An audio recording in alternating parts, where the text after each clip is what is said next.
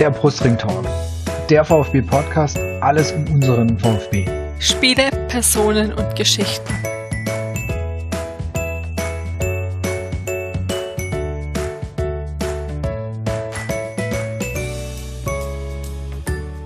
Herzlich willkommen zur 28. Ausgabe des Brustring Talks. Ähm, auch der Brustring Talk meldet sich aus der Sommerpause zurück. Ich bin Martin. Und ich bin Jasmin. Heute zu Gast haben wir, kann ich sagen, schon wieder den Danny Galm vom Zeitungsverlag Weiblingen. Herzlich willkommen dir und ähm, ja, du warst schon mal zu Gast. Das war in der Folge 22, wo wir auch, wo du dich kurz schon vorgestellt hattest, wir auch generell über journalistische Arbeiten rund um VfB ähm, gesprochen haben. Stell dich doch aber einfach mal noch mal kurz vor, dass die Leute, die es damals nicht gehört haben, dich trotzdem kennen. Genau, also hallo auch von meiner Seite. Wie richtig erwähnt, Folge 22 war ich schon zu Gast. War ein großer Spaß. Ich hoffe, heute wird es auch wieder gut. Also ich bin 24 Jahre alt, ich bin äh, angestellt beim Zeitungsverlag Weiblingen, mache da mein, mein Volontariat, heißt meine journalistische Ausbildung und bin allerdings sehr auf den VfB fokussiert, äh, heißt ich besuche Trainingseinheiten, Pressekonferenzen, Spiele und so weiter, also das volle Programm ähm, schreibe hauptsächlich für unsere Online-Auftritte, für unseren Online-Auftritt über den VfB, ab und zu auch mal was im Print. Ähm, ja, und so kommt eben die Verbindung auch zu eurem, zu eurem coolen Podcast zustande, dass ihr mich ja schon mal eingeladen habt. Sehr schön zu hören. Also unsere Themen sind vor allem heute natürlich das ist die Saison Vorschau, aber es ist jetzt auch schon das Pokalspiel gegen Cottbus ähm, hinter uns, was jetzt mal gelinde gesagt nicht ganz so souverän gewonnen, gewonnen wurde. Und da wollen wir einfach mit dir drüber sprechen. Also wir hatten ähm, online gestellt, eine Umfrage, wo ähm, ihr eure Songtipps hinterlassen könnt. Da haben wir auch sehr viele Rückmeldungen bekommen und Teilnahmen, was uns wirklich sehr gefreut hat. Und auch habt ihr viele Fragen gestellt und das wollen wir jetzt einfach auch einbinden, wenn wir über die Saison sprechen. Einmal, was ihr meint, was wir dazu äh, meinen und sonst schauen, dass wir die meisten Themen dann auch wirklich ansprechen. Ich denke direkt alles komplett detailliert können wir nicht machen. Dazu ist einfach zu viel passiert die letzten Wochen und auch Monate, aber einfach mal um einen Rundumschlag zu machen und dass ihr dann gut vorbereitet ähm, in die Saison gehen könnt, vielleicht dann auch, auch schon hört vor dem ersten Spiel in Berlin.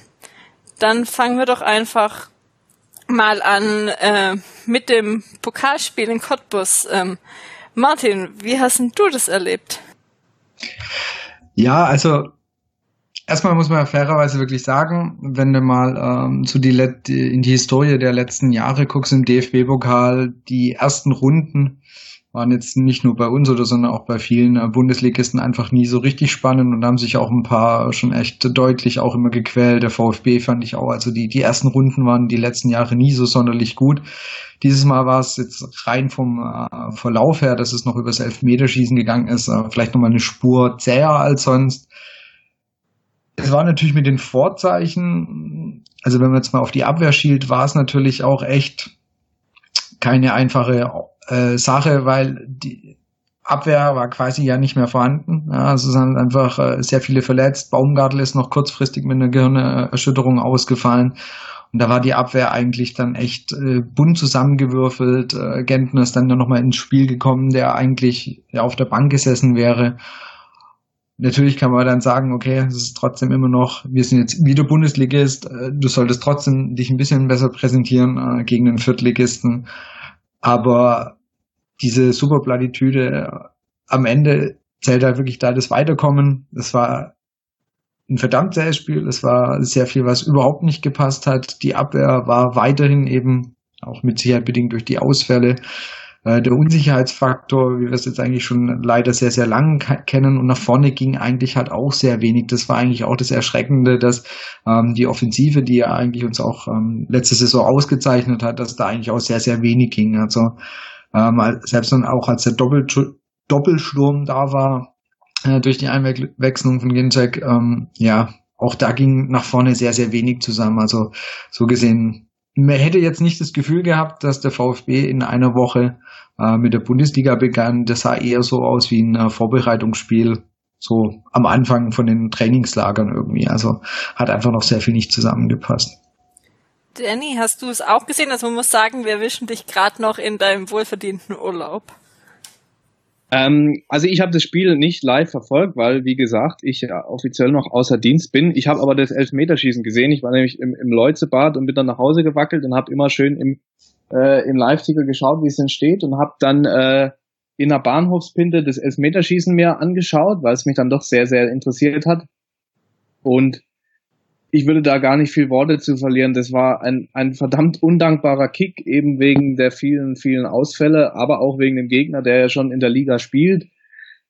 Spielt zu Hause, ist Regionalligist, bisschen was von Spiel des Jahres gegen den Bundesligisten. Also sie sind weitergekommen mit Hängen und Würgen und, und das ist das, was zählt. Ich kann jetzt nicht nichts dazu sagen, wie sie gespielt haben, äh, ähm, weil ich es eben einfach nicht gesehen habe. Ähm, deswegen, sie sind weiter. Jetzt schauen wir mal, gegen wen es in der zweiten Runde geht. Was ich jetzt so noch gelesen habe über dieses Spiel, ja, dass da Steigerung her muss, das, das wird jedem klar sein. Und äh, man darf gespannt sein, wie das dann am, am Samstag, wenn die, wenn die Bundesliga losgeht in Berlin, ähm, wie sich da die Abwehrprobleme gestalten, ob äh, Timo Baumgartel dann da fit ist, ähm, mit Holger Bartstuber, dem Neuzugang, wird ja noch nicht gerechnet. Also da bin ich doch dann sehr gespannt, was uns dann da am zum Bundesliga-Start erwartet. Also ich würde jetzt dieses Pokalspiel, auch weil ich das nicht gesehen habe ähm, oder beziehungsweise nicht so intensiv verfolgt habe, ich kann nicht viel dazu sagen.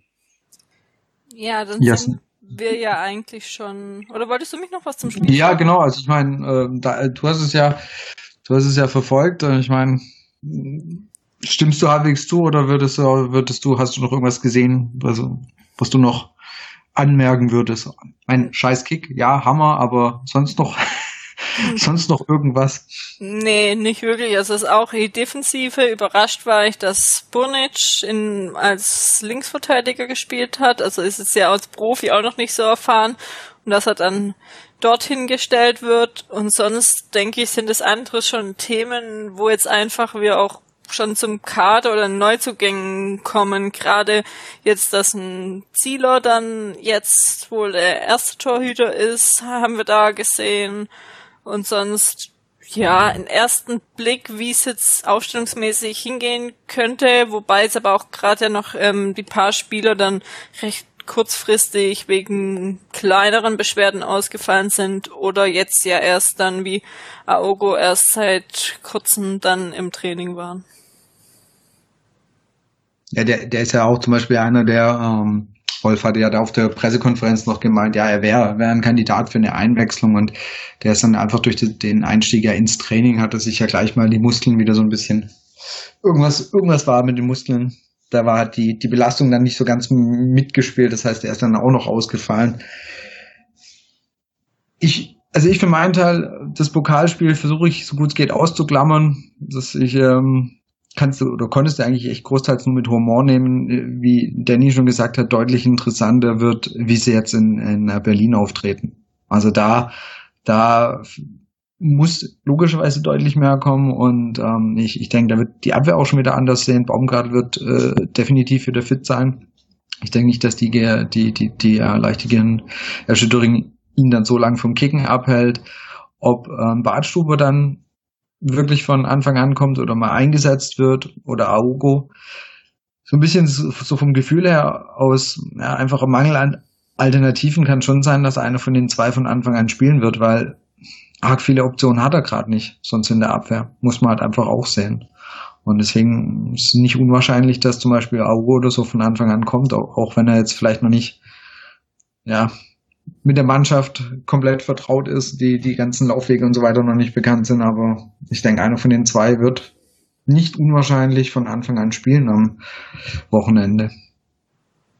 Ja, die sind ja beide auch, sag ich mal, erfahren, oder die erfahrenen Zugänge, die wir jetzt bekommen haben im Vergleich zu den sehr jungen anderen äh, Neuzugängen mal Zieler ähm, ausgenommen und dass da dann mal einer spielt, aber und ich denke jetzt auch im Pokal, wie Wolf auch gesagt hatte, wollten sie wirklich jetzt gar nichts riskieren, was jetzt ich auch so richtig fand, weil dann am Ende ist jetzt eigentlich schon die Liga dann wichtiger, da gut reinzukommen und ähm, da jetzt nicht gleich hinterher zu hinken oder dann, dass der Spieler dann noch ähm, viel länger ausfällt, hatten wir ja auch schon diversenste Geschichten in der Vergangenheit, dass ähm, dann Spieler nicht mehr überhaupt nicht in die Saison reingekommen sind.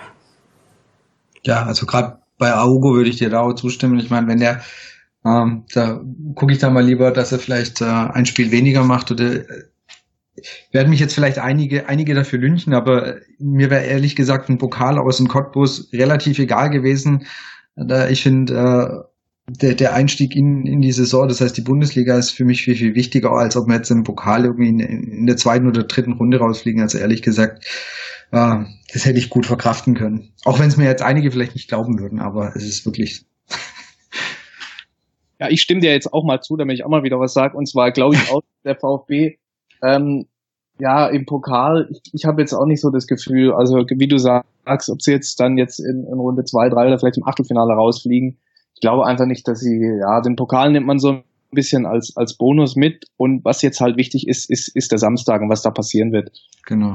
Ich denke nicht, dass er, dass er einen von Augo oder Bartstuber, dass er den spielen lässt. Das kann ich mir irgendwie nicht vorstellen, wenn ich so die Aussagen äh, aus den Vorstellungen von Auge und Bartstuber gehört habe, das klang doch schon sehr, sehr äh, festgelegt, dass die Spieler noch ein bisschen äh, brauchen und ich fände das auch ein bisschen ähm, ja nicht nicht so leicht zu vermitteln. Also man hat da viele viele junge Spieler, die die komplette Vorbereitung mitgemacht haben und dann verpflichtet man da zwei Spieler quasi aus dem Arbeitslosen-Dasein und die spielen. Das ist glaube ich sehr schwierig zu vermitteln. Also ich glaube eher, ähm, dass die beiden Aogo und Bartstuber noch eine Weile brauchen werden, bis wir die mal von Anfang an auf dem Platz sehen. Und ich denke eher, dass wir äh, Altbekanntes sehen werden, vielleicht mit Ausnahme von der Linksverteidigerposition, wo ich wirklich mal gespannt bin. Ähm, ich weiß nicht, wie, wie, wie hat sich Bonic auf dieser Position geschlagen, weil er doch im, also was ich im Trainingslager gesehen habe, war er doch immer auf, auf der Sechs eigentlich oder im zentralen Mittelfeld zu finden und auf, auf auf der Linksverteidigerposition habe ich ihn da nicht gesehen. Wie hat er dann das gemeistert?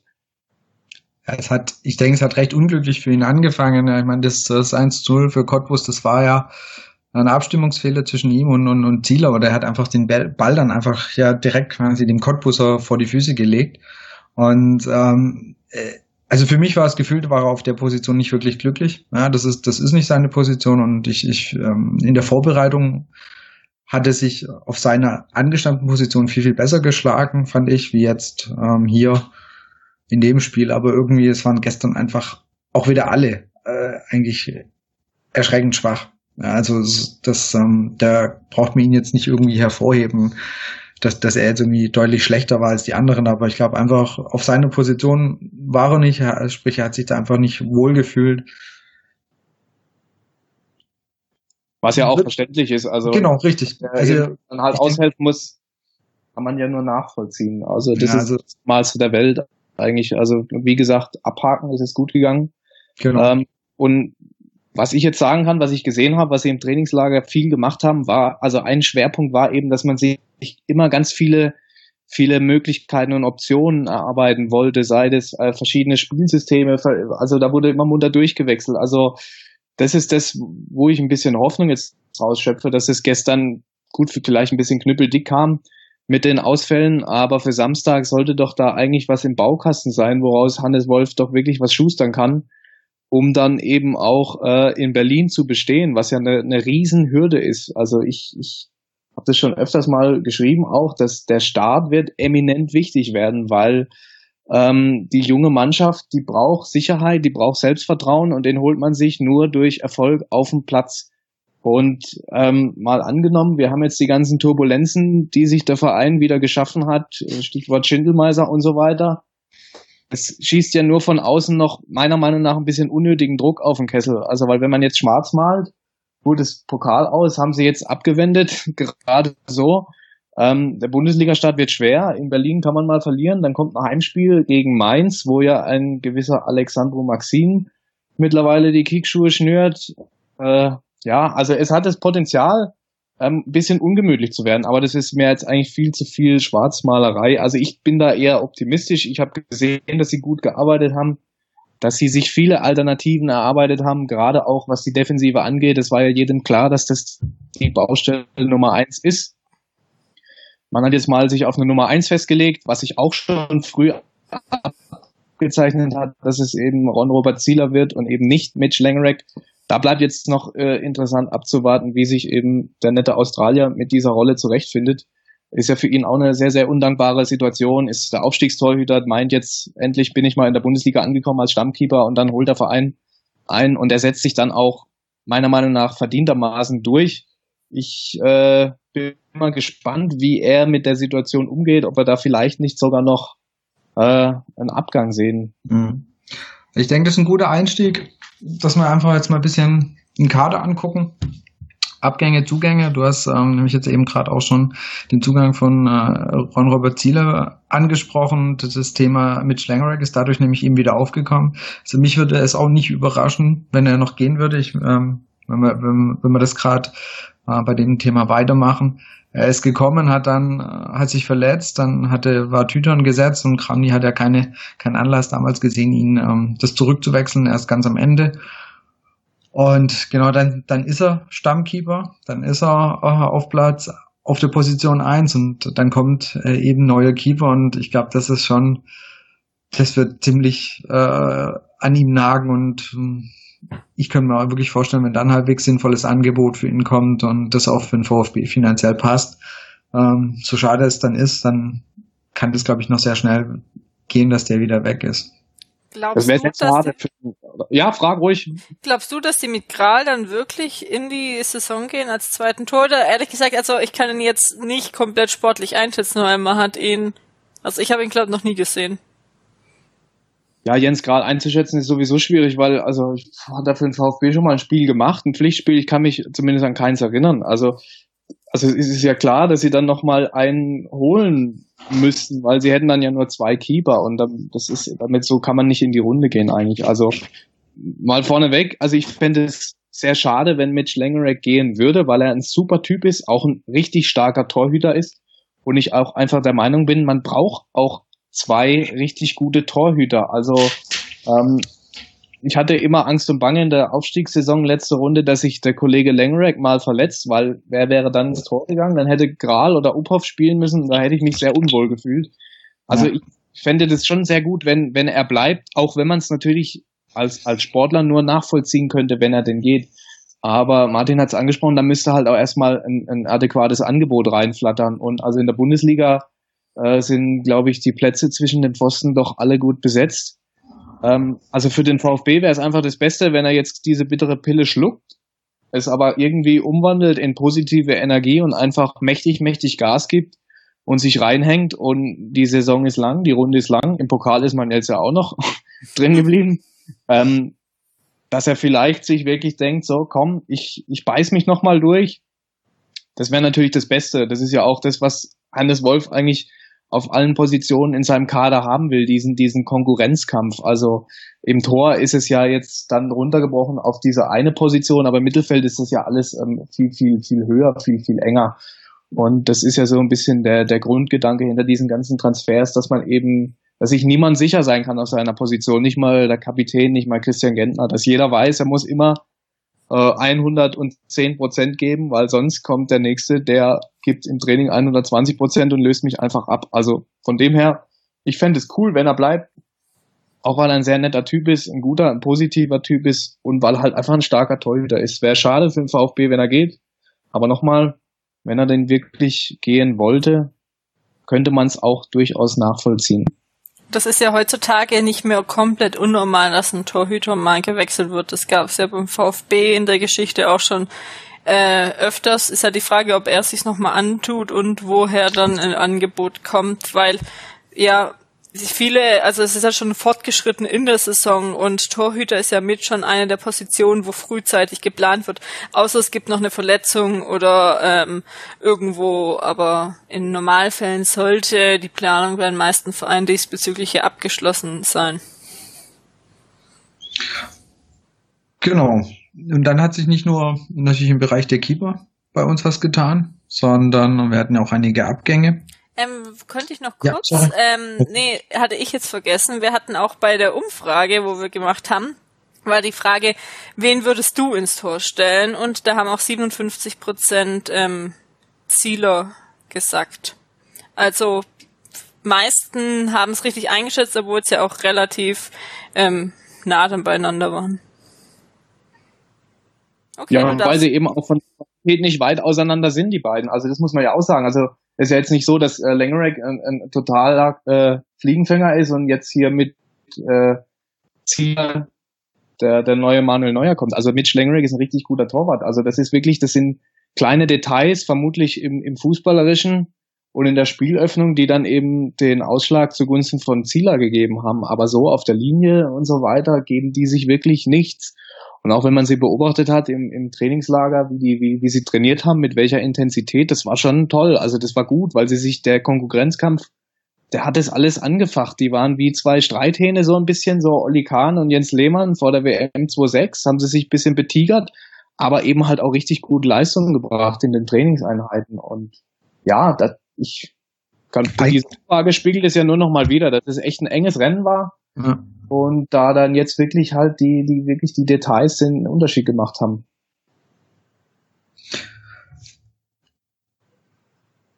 Ähm, genau. Ich sollte ich dazu auch noch gerade was sagen zu dem Thema. Den Faden habe ich jetzt gerade kurz verloren. Deswegen können wir jetzt, deswegen können wir jetzt ganz elegant äh, eben zur Abwehr schwenken. Ähm, eine unserer Baustellen, die der VfB ja schon wirklich seit Jahren hat. Und äh, was jetzt natürlich durch die äh, Verletzung von Insua, der nach Aussage von Wolf von der Pressekonferenz vor dem Pokalspiel 10 bis 12 Wochen ausfallen wird, ähm, natürlich auch nicht besser wird. Ähm, Sunic, der ausgeliehen war, ist dementsprechend gegangen, Kleines gegangen, der noch keinen neuen ähm, Vertrag hat oder noch keinen neuen Verein hat. Ähm, und gekommen sind da ein bisschen ja, erfahrenere Leute, also spielerfahrenere Leute, ältere Leute.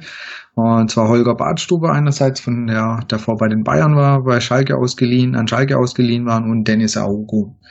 Und äh, bei beiden war jetzt äh, in, ja, in diversen Online-Plattformen, die wurden sehr kontrovers natürlich diskutiert, weil ähm, sowohl bei Badstube als Aogo ist natürlich die Frage, wann, wann sind die fit, wann werden die wirklich spielen können, wann werden die ähm, eingesetzt werden. Du hattest, du hast vorhin schon angesprochen, dass du denkst, dass es bei beiden äh, länger dauert, bis die wirklich mal von Anfang an und äh, dauerhaft spielen werden. Und dann fragt man sich natürlich, inwiefern diese, diese Verpflichtungen dann, dann Sinn machen. Wie ist da dein, dein Blick drauf, Danny? Ich würde sagen, dass beide Verpflichtungen Sinn machen. Also zu Aogo. Ich denke, dass man Aogo wirklich erst auf den Sucher genommen hat, nachdem sich Insua verletzt hat. Also das ist, glaube ich, denke ich, eine direkte Reaktion eben aus, auf den Ausfall von Emiliano Insua und, und Neuzugang Ailton. Der ist zwar richtig gut, aber ich glaube auch angeschlagen aktuell, also auch nicht bei 100 Prozent. Und zum anderen, den dann ins, direkt ins Bundesliga-Wasser zu werfen, ist, glaube ich, schon sehr heikel, auch wenn der Junge Mordspotenzial hat. Ähm, auch Holger Bartstuber macht, finde ich, Sinn. Alle wollte, wollten immer einen erfahrenen äh, Innenverteidiger. Jetzt hat man einen geholt, dazu auch noch äh, relativ günstig. Ähm, bei ihm ist es halt, was den Fans äh, die Sorgenfalten auf die Stirn treibt, ist die Verletzungshistorie. Ähm, ja, klar, das weiß man bei ihm. Man weiß, dass er diese, diese, diese, diese lange Verletztenliste hat, aber ich finde ihn als, als Spielertyp, also als Innenverteidiger mit einem guten linken Fuß, der in der Spielöffnung auch was machen kann. Und er hat es ja auch alles schon mehrfach unter Beweis gestellt. Also ich finde das eine gute Verpflichtung, ähm, aber sie wird Zeit brauchen, denke ich. Zum einen, um dass er selbst wieder auf das Level kommt, dass er spielen kann. Und zum anderen dann eben, was noch mehr Zeit kostet wahrscheinlich, bis er sich in die Mannschaft reingefunden hat, bis, bis er sich da in Abläufe reingefunden hat mit, mit seinem einem Innenverteidiger-Kollegen, mit dem Torhüter und so weiter. Ähm, also, um nochmal einen Strich drunter zu machen, ich finde beide Ver Verpflichtungen sehr sinnvoll, sehr gut, also sehr clever eingefädelt, sehr, sehr günstig für den VfB und eigentlich ja mit, wenn man mal die Verletzungshistorie von Barschuber ausklammert, eigentlich wenig Risiko, finde ich jetzt, dass man da eingegangen ist. Bei Badstube fällt mir halt auch noch ein, ähm, wir haben mit Baumgartel ja einen guten Innenverteidiger, Und aber ich denke, wenn der jemand mal so einen Erfahrenen hat, wie ähm, Bartstube an der Seite, der immer, vielleicht auch wenn er noch nicht mal fit ist, wenn er noch nicht mal spielt, mit Sicherheit auch den einen oder anderen Tipp hat, weil bis von wem sollte er sich bisher groß Tipps holen? Ne? Also ähm, ich erinnere da an, an Markus Babbel, der ähm, Tusky war Ja, Tusky genau. 2007. Ja, doch wirklich äh, mehr oder weniger sehr beratend zur Seite gestanden ist und allein sowas kann einfach auch schon sehr, sehr viel wert sein, weil da hat Bartstube einfach deutlich mehr Erfahrung, die er da eben weitergeben kann. Und ich denke, Baumgartel ist da einer, der da wirklich von profitieren kann. Also vorausgesetzt, Bartstube erf erfüllt diese, diese Rolle, wobei ich jetzt nicht denke, dass der sich da ähm, verschließen wird. Und äh, allein dafür ist es, glaube ich, bringt es den VfB wirklich schon weiter. Und wie du auch schon gesagt hast, Risiko sehe ich trotz der Verletzungshistorie von ihm eigentlich als relativ gering an, weil klar, wenn er sich wieder verletzt, dann sagst du, okay, dann geht der Vertrag nur ein Jahr, dann ist das Ding in, in einem Jahr beendet. Wenn er sich halbwegs durchsetzt, dann wird man sich mit Sicherheit nochmal zusammensetzen, aber dann war es halt auch nicht, ja, einfach nicht zu teuer, die Position entsprechend zu besetzen. Aogo tue ich mich noch ein bisschen schwer, schwerer mit. Klar, er bringt, äh, bringt eine gewisse Erfahrung mit, aber der hat ja wirklich die letzten Jahre vorsichtig gesagt nicht wirklich viel gerissen. Also deswegen äh, nur weil der mal irgendwie Nationalmannschaft gespielt hat, aber ansonsten er war ausgeliehen, glaube ich. Und aber arg viel Positives habe ich von ihm irgendwie rein spielerisch jetzt nicht nicht wirklich in Erinnerung in der letzten Zeit. Also da tue ich mich etwas noch etwas schwer mit ihm. Ja, er fällt ja auch total aus dem Raster eigentlich. Also alle Verpflichtungen waren bis jetzt, also Bart, Stuber und Zieler, das waren die erfahrenen Leute, die gefordert wurden und die jetzt auch geholt wurden. Und ich denke, dass Aogo wirklich einfach nur, oh, Insua hat sich schwer verletzt, fällt zehn bis zwölf Wochen aus, wir müssen was machen. Wir brauchen jemanden, der hoffentlich schnell in die Pötte kommt, der schon mal Bundesliga gespielt hat. Und dann ist halt auf, auf so einer Position Linksverteidiger ist der Markt halt vermutlich auch nicht ähm, überbesetzt. Und dann ist man wohl schnell auf den Namen Auge gekommen. Dass der in den letzten Jahren nicht allzu viel gerissen hat, das ist allen bekannt. Aber deswegen ist er wohl auch für den VfB gut und schnell zu haben gewesen. Ähm, und in, in dem Fall finde ich das dann auch völlig gerechtfertigt, dass man ihn, ihn verpflichtet. Hm. Also ich denke, man wird einfach über die Saison sehen, wie das funktioniert. Vieles gerade vielleicht auch Richtung ähm, Bartstubers Einfluss auf die anderen wird man vielleicht auch nicht sehen, vielleicht erst in ein paar Jahren in Interviews hören, aber ich erinnere mich dann an ein Video, das war von Ende letzte Woche auf Twitter, wo auch das mitten im Training war, wo Bartstuber sich Baumgartel und noch zwei andere Spieler, ich weiß gerade nicht mehr, wer es war, einfach Zeitung haben oder mit denen einfach diskutiert oder den Sachen auch auf dem Feld gezeigt hat. Und ähm, da kann er, denke ich, auch gerade mit dem Hintergrund, unter welchen ähm, Trainern er ähm, äh, trainiert hat, mit welchen Mitspielern er schon zusammengespielt hat, einfach sehr viel Erfahrung mitbringen, auch wenn er in der Reha war etc., nimmst du, denke ich, da trotzdem extrem viel mit, was man jetzt weitergeben kann. Aber auch dann kann er vielleicht auch dem Wolf helfen, der jetzt ja auch, äh, klar, ich vertraue ihm vollkommen, er hat Ahnung, aber trotzdem auch von so Spielern er was ähm, lernen kann. Das steht außer Frage. Der, der, der Junge hat Champions League gespielt und so weiter und, und, und ob er jetzt dann wirklich äh, in der Stammelf steht oder nicht. Also auf dem Trainingsplatz hilft er allen weiter und er scheint ja auch ein patenter Kerl zu sein. Also, wie du sagst, auch Hannes Wolf wird froh sein. Er hat ja selber auch nicht hoch Fußball gespielt und also keine Champions League zumindest gekickt.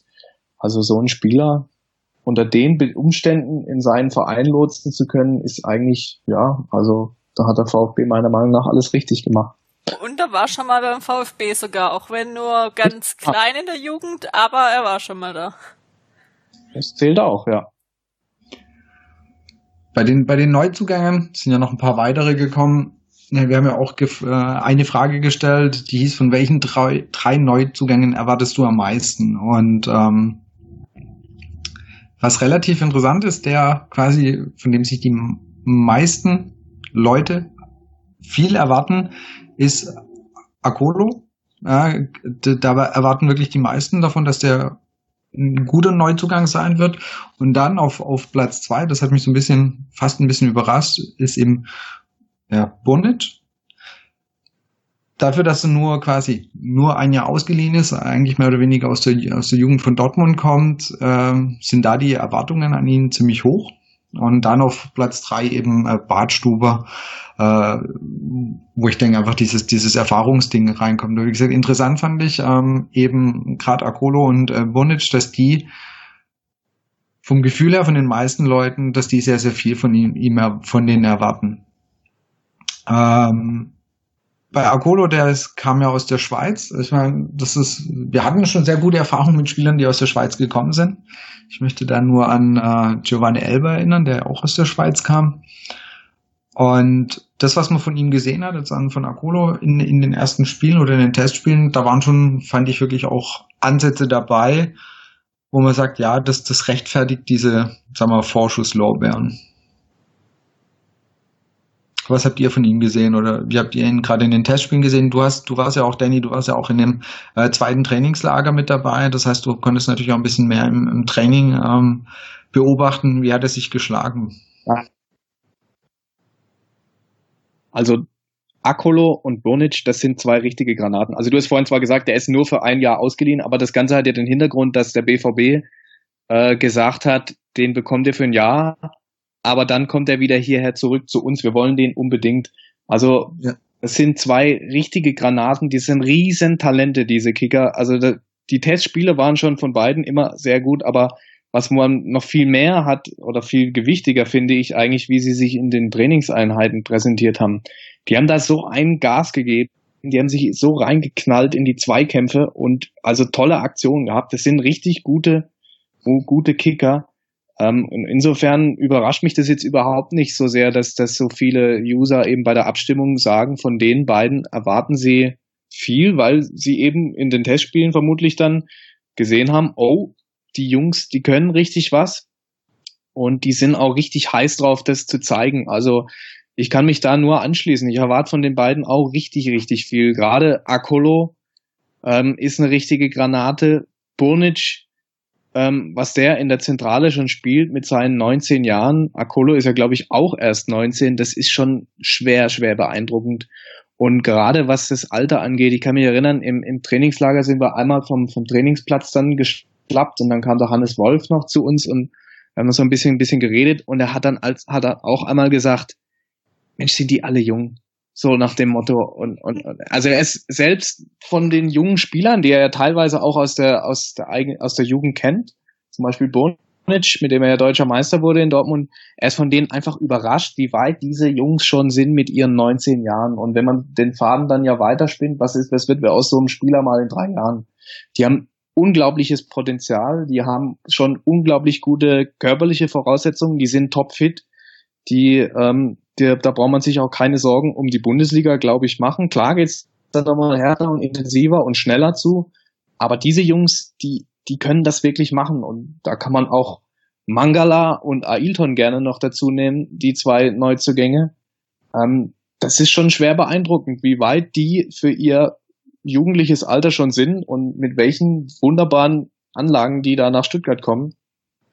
Also das sind schon tolle, tolle Neuzugänge.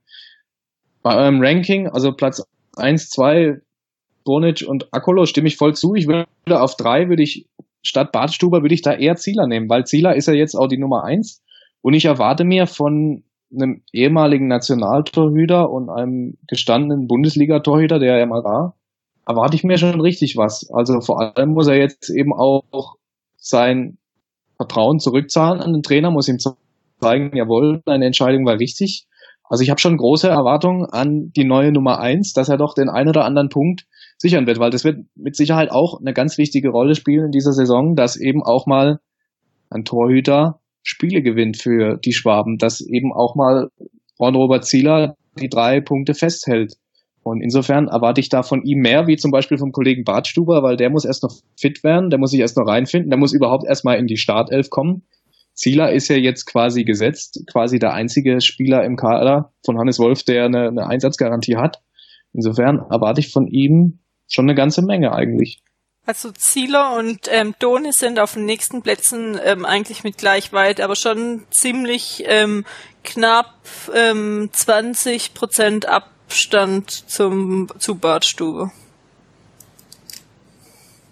Also so nur dazu. Ähm, du bist ja, ähm, was wir dieses Mal noch nicht hatten, BVB-Fan. Hast du da schon mal davor irgendwas vielleicht von Bonic gehört, dass du da mehr drin bist, wie jetzt wir aus Stuttgart? Nee, überhaupt nicht. Also der hat ja da in der Jugend gekickt und also ich bin zwar BVB-Fan, ähm, aber ich bin jetzt auch nicht der BVB-Fan, auch schon von Berufswegen nicht, der sich jedes Spiel reinföhnt und schon gar nicht die A-Jugendspiele dann. Da ist gar nicht die Zeit für. Also ich kannte den Spieler, ähm, ich habe den Namen schon mal äh, gelesen gehabt, aber ich, ich kann da jetzt auch nicht mehr zu sagen. Ich kann nur das sagen, was ich von den Jungs dann jetzt da im, im Stubaital acht Tage lang gesehen habe und das hat mich auch wirklich schwer beeindruckt. Aber so aus seiner Vergangenheit, ich habe ihn zuvor auch nicht spielen sehen oder so, kann ich nichts zu sagen. Und eine Frage noch, die wir auch ähm, über das Formular bekommen haben. Wie können sich junge Neuverpflichtungen beweisen, wenn jetzt ihnen Erfahrenen vor die Nase gesetzt wird? Also da gerade jetzt mit den anderen Neuverpflichtungen, ähm, gerade ähm, wenn man auch Akolo oder dann äh, Burnic sieht, ähm, die dann vielleicht auch Konkurrenz haben. Dazu Burnisch wurde jetzt mal als Linksverteidiger als Ersatz eingesetzt, aber auch mit den anderen ähm, Spielern. Siehst du da irgendeine Gefahr ähm, für? Ich habe es jetzt nicht ganz verstanden. Wo soll ich da die Gefahr sehen, dass die, dass, dass die, die durch die jetzt die Alten, die sozusagen Erfahrenen, die jetzt kommen, beziehungsweise wer jetzt vielleicht noch kommt, dass die Jungen dann doch nicht spielen? Uh, weiß ich nicht. Also das ist ja mal, also ich finde es ja gut, dass Hannes Wolf nicht so eine so eine starre Kaderpolitik äh, hat. Also es ist ja immer so viel Wechsel drin. Also diese Jungen, diese diese Neuzugänge, die machen mächtig Gas, die geben richtig Gas und so die richtig gestandenen, erfahrenen Spieler geht's jetzt ja beim VfB auch nicht wirklich. Also da gibt's Gentner, gut, Terodde, die schon ein bisschen was auf dem Buckel haben. Also Bundesliga technisch gesehen zumindest nur Gentner. Und also ob da jetzt irgendwie eine Gefahr ist und dass sie nicht spielen, das kann ihnen allen passieren. Das kann aber auch ein Christian Gentner passieren. Also weiß jetzt nicht, wo da die Gefahr sein soll. Ähm, wie sie sich dann eben zeigen können, ist eben wie, wie alles eben immer über, über die Trainingseinheiten, die ja bei Hannes Wolf doch ein hohes Gewicht haben. So ist mein Eindruck zumindest immer, wie er die Aufstellung macht. Da zählen doch die Eindrücke, die er aus den Einheiten gewinnt, schon sehr hoch. Also wenn mal ein junger Spieler rausrutscht aus der, aus der Startelf, dann kann der sich schon durch sehr, sehr gute Trainingsleistungen wieder rankämpfen. Ist zumindest mein Eindruck, den ich jetzt habe.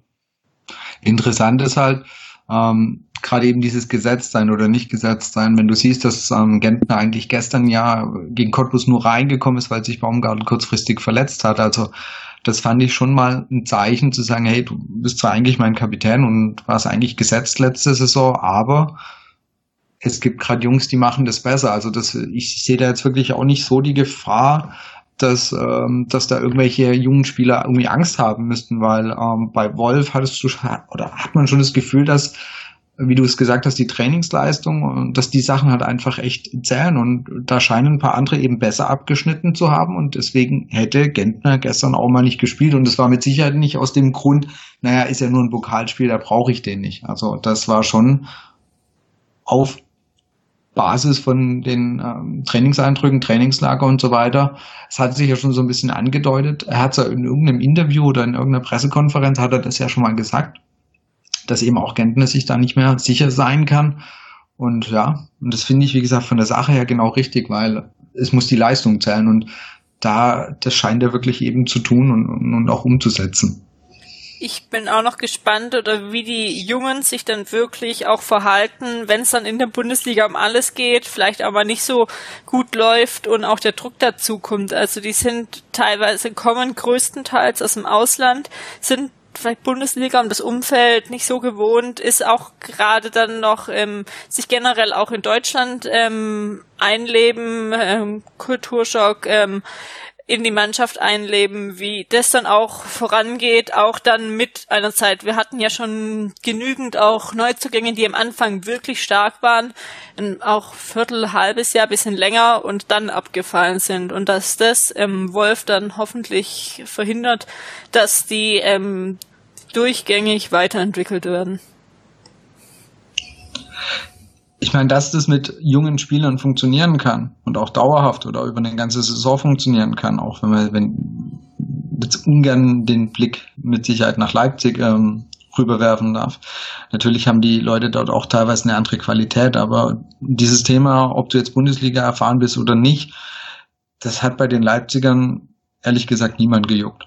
Ähm, die haben sehr wenig mit Bundesliga-Erfahrung gehabt und trotzdem echt eine, eine sehr gute Saison gespielt. Wie gesagt, man sollte jetzt nicht die Spieler von denen mit den Spielern vom VfB vergleichen, aber dass es funktionieren kann, aber das hat Danny auch vorhin richtig gesagt, dafür musst du natürlich gut in die Saison starten oder solltest du gut in die Saison starten, dann kann das, kann das sich einfach entwickeln. Das heißt, gefährlich wird es natürlich, wenn du mit negativen Erlebnissen in die Saison startest, dann kann es, ist es auf jeden Fall dann schwieriger. Aber wie gesagt, wir kommen nachher auch nochmal zum Saisonstart, zu den ersten Gegnern und so weiter.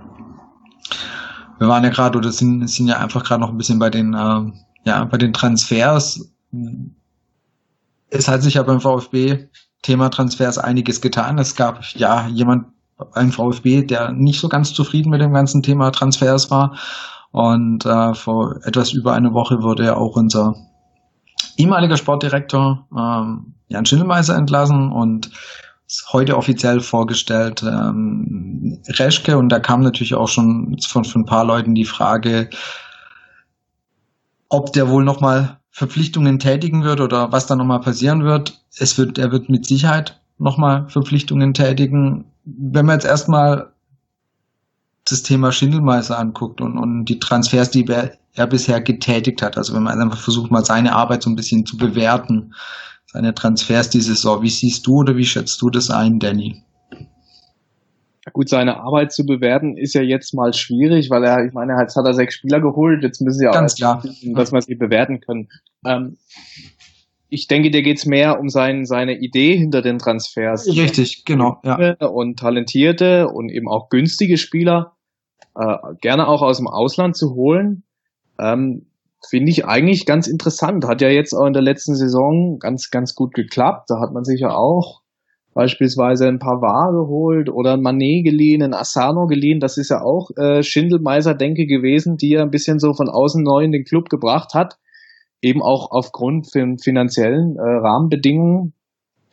Fand ich ein, ein gutes Konzept. Ähm, fand ich auch insofern gut, weil mit dem Konzept Schindelmeiser finde ich auch ein Stück weit Werbung gemacht wurde, zum Beispiel auch für die Ausgliederung so nach dem Motto, wir haben da ein, äh, unser Sportvorstand, der hat eine klare Idee, das finden wir gut, vertraut uns, äh, gebt uns eure Stimme, wir gliedern aus, er hat mehr Geld, er hat mehr Ideen und das setzen wir dann alles gut um. Insofern, wir steuern ja so ein bisschen auf die Schindelmeiser-Thematik zu, ich merke das ja. schon. Ähm, ja, also ich, ich hab da, war da schon sehr, sehr, sehr, sehr überrascht. Man muss vielleicht dazu sagen, dass das Ganze für meiner Meinung nach eher eine, eine Machtkampfgeschichte war. Das ist jetzt nicht unbedingt ähm, aufgrund, weil Jan Schindelmeiser Holger Bartstuber wollte und Wolfgang Dietrich wollte den nicht. Das kann ich mir nicht vorstellen, dass da das sowas, dass so eine so eine so ein Konflikt dann dazu führt, dass man eben den allseits beliebten Sportverstand rausschmeißt. Das ist ein bisschen was von Macht- und Ränkespielchen. Das sind zwei unterschiedliche Persönlichkeiten, die aufeinander klaffen. Das ist das, was ich immer beobachten konnte dass man da auf der einen Seite eben äh, mit Jan Schindelmeiser jemanden aus dem Norden hat, ein, ein, kühler, kluger Kopf, der sich sehr gut ausdrücken kann, guter Rhetoriker. Ähm, was man aber auch gehört hat, dass er eben auch schwierig sein kann im Umgang mit ähm, Hierarchien, mit anderen. Ähm, und auf der anderen Seite eben Wolfgang Dietrich, ähm, auch einer mit allen Wassern gewaschen, ein Machtmensch, der schon viel gesehen und erlebt hat. Ähm, ich denke, da hat's halt einfach geknirscht im Gebälk einer von beiden sitzt eben am längeren Hebel, beziehungsweise konnte ähm, den Aufsichtsrat davon überzeugen, dass es so nicht mehr weitergeht. Ähm, jetzt habe ich heute Morgen im Kicker zum Beispiel noch gelesen, dass ähm, der Vorwurf an Jan Schindelmeiser, ähm, dass man mit seiner Transferpolitik nicht zufrieden sei, sei nie an ihn herangetragen worden. Also so, da muss ich mir schon schwer an den Kopf fassen. Also das klingt für mich alles, ja, weiß nicht, die Schwaben sagen, es hat ein Geschmäckle. Das hat ein gewaltiges Geschmäckle, diese Geschichte. Ich war sehr überrascht, als sie ihn rausgeschmissen haben. Ich war zu dem Zeitpunkt auf einer Hochzeit und habe, glaube ich, 25 SMS bekommen, dass Jan Schindelmeiser entlassen wurde und was denn da jetzt los ist. Ähm, also ich war schwer überrascht, also dass man sich da nicht hat zusammenreißen können. Aber um auf deine Frage nochmal zurückzukommen, also die Transferpolitik von Schindelmeiser war meiner Meinung nach sehr durchdacht, sehr sinnvoll und auch sehr erfolgreich bis hierhin. Also ich meine mit seinen Transfers und seiner Politik, wie man denn vorangeht, er hat ja auch Hannes Wolf zum Beispiel nach Stuttgart gelotst, ist man ja eigentlich ganz gut gefahren.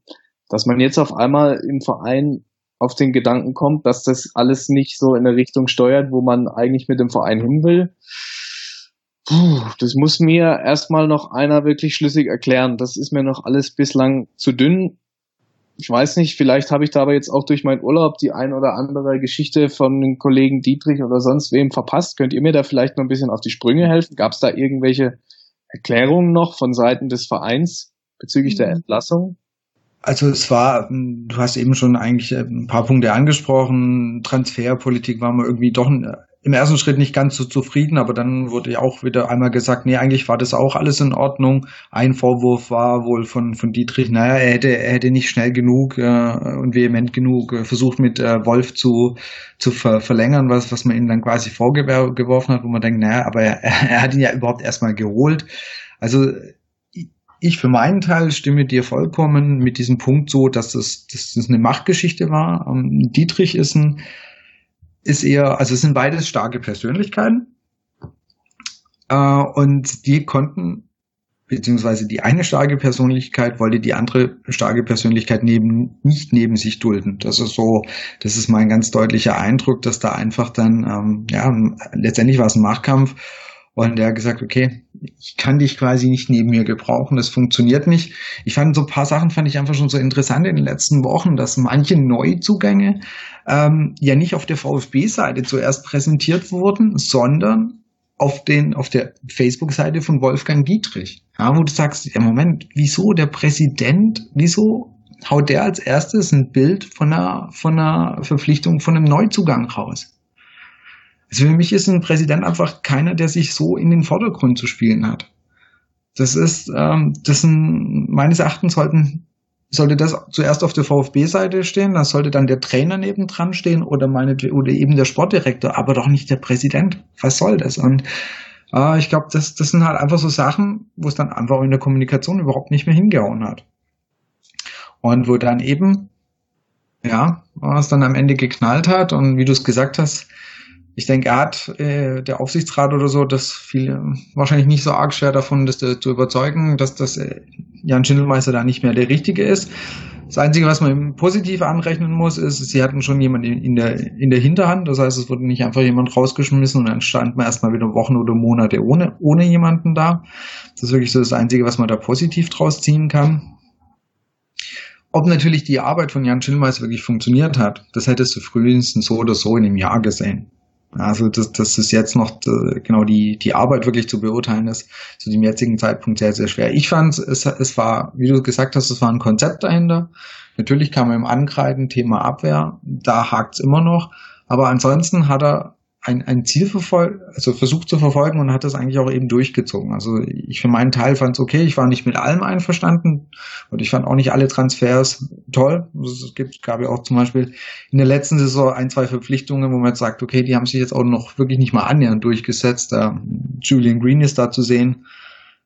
Aber Entschuldigung, welcher Sportdirektor hat 100% Volltreffer? Das gibt's einfach auch nicht. Und ähm, so gesehen, ich finde es ich find's ein bisschen schade und ich finde den Zeitpunkt natürlich auch sehr, sehr unglücklich. Du lässt ihn dann irgendwie sechs, sieben Leute verpflichten und dann schmeißt ihn raus. Das ist natürlich rein taktisch und zeitpunkttechnisch für mich, finde ich, eine absolute Katastrophe. Ja, also, wenn du schon nicht von ihm überzeugt bist, dann lässt du ihn doch nicht erstmal sechs oder sieben Leute holen.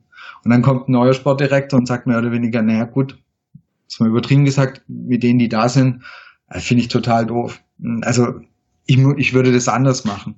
Und, und das, wie gesagt, so zwei Wochen vor, vor Saisonstart. Entweder du hättest es gleich am Ende von der Saison machen müssen, von der letzten. Aber da war eben das Thema, da kam noch die Ausgliederung, wo du auch schon gesagt hast, Danny. Da hat man ihn natürlich noch gerne als Zugpferd mitgenommen, weil er kam gut an, er, er war bei den Fans großteils gut angesehen. Und da hat man natürlich den, den Schwung oder seine positive, ja, Positivität oder seine positive Auswirkung auf, auf die Abstimmung natürlich noch mitgenommen. Ja, wie gesagt, Zeitpunkt schwierig. Also entweder da hätte man es eigentlich machen müssen oder du hättest jetzt halt noch voll zumindest noch die Transferphase noch durchziehen lassen müssen, weil jetzt nochmal dieser Wechsel, keine Ahnung, wen, wen Reschke jetzt noch ähm, anbringen wird. Ich denke, ich bin davon überzeugt, dass Jan Schindelmeister auch noch irgendwelche Ideen hatte, was er für die Abwehr machen würde. Wer es denn geworden wäre, werden wir natürlich nie rauskriegen. Aber das wäre mit Sicherheit nicht so gewesen, dass da überhaupt niemand mehr gekommen wäre. Und deswegen, wie gesagt, Zeitpunkt finde ich schwierig. Und ja, das Ganze, da gärt noch weitaus mehr meine, oder es war weitaus mehr noch im Hintergrund, was da passiert ist, was dann letztendlich zu dieser Entlassung geführt hat. Und da dürfte sehr, sehr viel auf persönlicher Ebene gewesen sein, weil es gab ja wohl auch die Verabschiedung oder Jan Schindelmeister hat zu der Verabschiedung, äh, von seiner Verabschiedung oder einen Ausstand gemacht. Da waren sehr, sehr viele Leute da, also so nach dem Motto, er wäre nicht wohlgelitten im Verein. Da hat man wirklich auch andere Sachen drüber gehört, also dass da eigentlich die meisten Mitarbeiter eher sehr zufrieden mit ihm waren. Also wer da jetzt, da steht sehr oft Aussage gegen Aussage jetzt bei dem Thema Dietrich Schindelmeister. Ich für meinen Teil, auch wenn ich jetzt wirklich nicht der größte Schindelmeister-Fan war, sehe mich da eher auf der Seite vom Schindelmeister, dass der da näher an der Wahrheit ist, äh, wie unser Präsident. Ja, also ich finde, man hat oder man hat einfach das Gefühl, auch durch die letzte Saison, wo es eben auch gut lief, durch ähm, die zweite Liga Aufstieg und die vielen Siege, dass ein Konzept dahinter war, auch mit klar Wolf als wichtige Figur da drin und dass einfach mal was entsteht und jetzt ist bei vielen und auch bei mir irgendwie denk so, jetzt geht schon wieder los, der alte VfB und wo bleibt auch die Vorfreude auf die Saison? Wo wir auch eine Frage gestellt hatten in unserer Umfrage, wie ist deine Vorfreude auf die Saison von eins bis nicht vorhanden bis fünf riesig? Und die meisten 30 Prozent sagen fünf ist riesig und dann auch abgestuft sagt schon insgesamt ähm, der Großteil, dass es von drei mittels bis riesig vorhanden ist. Aber es hat mir persönlich irgendwie an der Euphorie doch etwas äh, mitgenommen, dass es jetzt wieder so ein Hin und Her gibt und irgendwie fühlt sich's genauso an wie vor ein oder zwei Jahren, dass VfB dann irgendwie doch wieder im Chaos ist, es keine Kontinuität bei den Verantwortlichen gibt und was man einfach als VfB-Fan die letzten Jahre schon alles mitgemacht hat. Jetzt auch gerade nochmal das Thema Schindelmeiser. Ähm, wie gesagt, weg ist er. Ähm, wir haben auch, er hat ja einige Neuzugänge für die Zweitligamannschaft gehabt, ähm, die jetzt ja logischerweise dann Bundesliga spielen werden. Asano, Pavard, Green, Terotte. Wie siehst du, ähm, Danny, dass sich die, also jetzt gerade diese Jungs, die, die er letzte Saison ge geholt hat, wie, wie die sich in der Bundesliga schlagen werden? Also denkst du, das wird für alle reichen oder Siehst du da bei paar spielerisch einfach so eine Gefahr, dass es dann eher für die Bundesliga nicht reichen wird? Hm, schwierig zu, zu beurteilen. Generell würde ich jetzt mal sagen, dass sie alle auf jeden Fall das Zeug haben, das Potenzial Bundesliga zu spielen. Und was sie auch alle definitiv haben, ist, ist diese Lust. Also mal exemplarisch oder als Beispiel Simon Terodde, der ist richtig heiß auf diese Runde, der will endlich mal Bundesliga spielen. Der hat ja bis auf, ich glaube, fünf Kurzeinsätze beim FC Köln ähm, nie wirklich in der Bundesliga gespielt. Und jetzt hat er eben zweimal hintereinander die zweite Liga gerockt, ist zweimal Torschützenkönig geworden und der will sich richtig zeigen. Der äh, ist richtig heiß und der kann das auch. Also der, der weiß, wo die Kiste steht. Ähm, Asano ist ein super Flügelflitzer, hat Tempo, hat die Technik, ich denke auch, dass er vielleicht in der Bundesliga allerdings mit dem, mit dem körperbetonten Spiel ein bisschen Probleme bekommen könnte. Alles natürlich im, im Konjunktiv. Ähm, wer war der, wer war der dritte Spieler? Wen hattest du noch aufgezählt? Also Pavard haben wir noch. Ich meine, ich, bei dem sehe ich eigentlich fast die wenigsten, habe ich die Pavard, wenigsten Sorgen. Pavard habe ich auch wenig Sorgen. Das ist auch ein, ein, ein super talentierter Abwehrspieler. Gefällt mir sehr gut, weil er so eine tolle Spielöffnung hat. Das finde ich echt klasse. Ich bin mal gespannt, wo er ihn denn ranlässt, ob er wirklich in der Innenverteidigung spielt, aber oder vielleicht auf, auf, auf der Rechtsverteidigerposition spielt. Aber um auf die Frage zu kommen, ich glaube nicht, dass er Probleme hat, sich in der Bundesliga zu akklimatisieren. Die Verantwortlichen, das Trainerteam, die wissen alle ganz genau, ähm, was in der Bundesliga auf diese junge Truppe zukommt. Die sind jetzt ein bisschen zusammengewachsen über diese Aufstiegseuphorie. Das Trainerteam hat sich auch nochmal verstärkt mit Andreas Schumacher, nochmal einen Individualtrainer an, an Bord geholt, der wirklich gezielt an Schwächen von einzelnen Spielern arbeitet, um sie eben voranzubringen, sei es technische Schwächen, taktische Schwächen oder auch körperliche Defizite. Also ich denke, man ist sich ganz genau bewusst, was da auf, ein, auf die Mannschaft zukommt und man hat sie jetzt so gut es geht eben darauf vorbereitet. Allerdings ist die Vorbereitung wie alles im Leben nur die halbe Zeit. Also wenn dann am Samstag um 15.30 Uhr angepfiffen wird, ist es natürlich was ganz anderes. Dann ist das ein volles Olympiastadion in Berlin, ein richtig starker Gegner und dann wird sich dann eben zeigen, wie, wie erfolgreich die Arbeit in der Vorbereitung war. Was ich gesehen habe, war sehr gut, war sehr konzentriert, sehr intensiv, sehr variantenreich. Also es wurde wirklich super gearbeitet für meine Begriffe. Und ich mache mir da eigentlich keine Sorgen, dass der VfB jetzt irgendwie, auch wenn sie Aufsteiger sind, ähm, groß weit hinterher ist ähm, zu anderen Bundesliga-Vereinen, was, was das äh, Körperliche, was das Taktische angeht, was Spielverständnis angeht. Das kann ich mir nicht vorstellen. Also ich habe da schon den Eindruck, man wusste genau, das kommt. Daran müssen wir noch arbeiten. Das hat man jetzt sehr, sehr, sehr intensiv in der Sommerpause gemacht und alle brennen, alle sind heiß auf diesen Samstag. Das fängt beim Cheftrainer an und geht über den Zeugwart und endet dann bei den Fans. Also wir sind mal sehr gespannt, was da passieren wird dann. Hast du, äh, da hättest du einen, aus deiner Sicht einen Gewinner von der Vorbereitung? Eine Frage war, ob es in Burnic ist oder siehst du jemand anderes, wo du sagen würdest, der hat sich wirklich total hervorgetan? Es ist wirklich schwierig, bei die, von diesen sechs Neuzugängen, die es ja jetzt sind, gut, Bartschuber noch dazu, sieben und Ogo acht, die klammer ich jetzt mal aus, weil sie eben in der Vorbereitung nicht dabei waren, wirklich, ähm, da einen Gewinner raus zu, zu picken, weil die wirklich alle wirklich viel, viel, viel Gas gegeben haben, viel, viel reingelegt haben in die, in die Einheiten. Vielleicht jetzt schon so ein Gewinner, weil er eben seinen Stammplatz sich geschnappt hat, ist, ist, ist Zieler, ist Ron Robert Zieler. Aber jetzt zu sagen, Burnic ist mein Gewinner der Vorbereitung, fände ich sehr unfair gegenüber Anastasios Donis zum Beispiel, der auch eine super Vorbereitung gemacht hat, der wirklich sein Potenzial auch angedeutet hat, nämlich dass er ein Spieler ist, der viel, viel Wucht reinbringt, der aggressiv ist, der eine super Schusstechnik hat.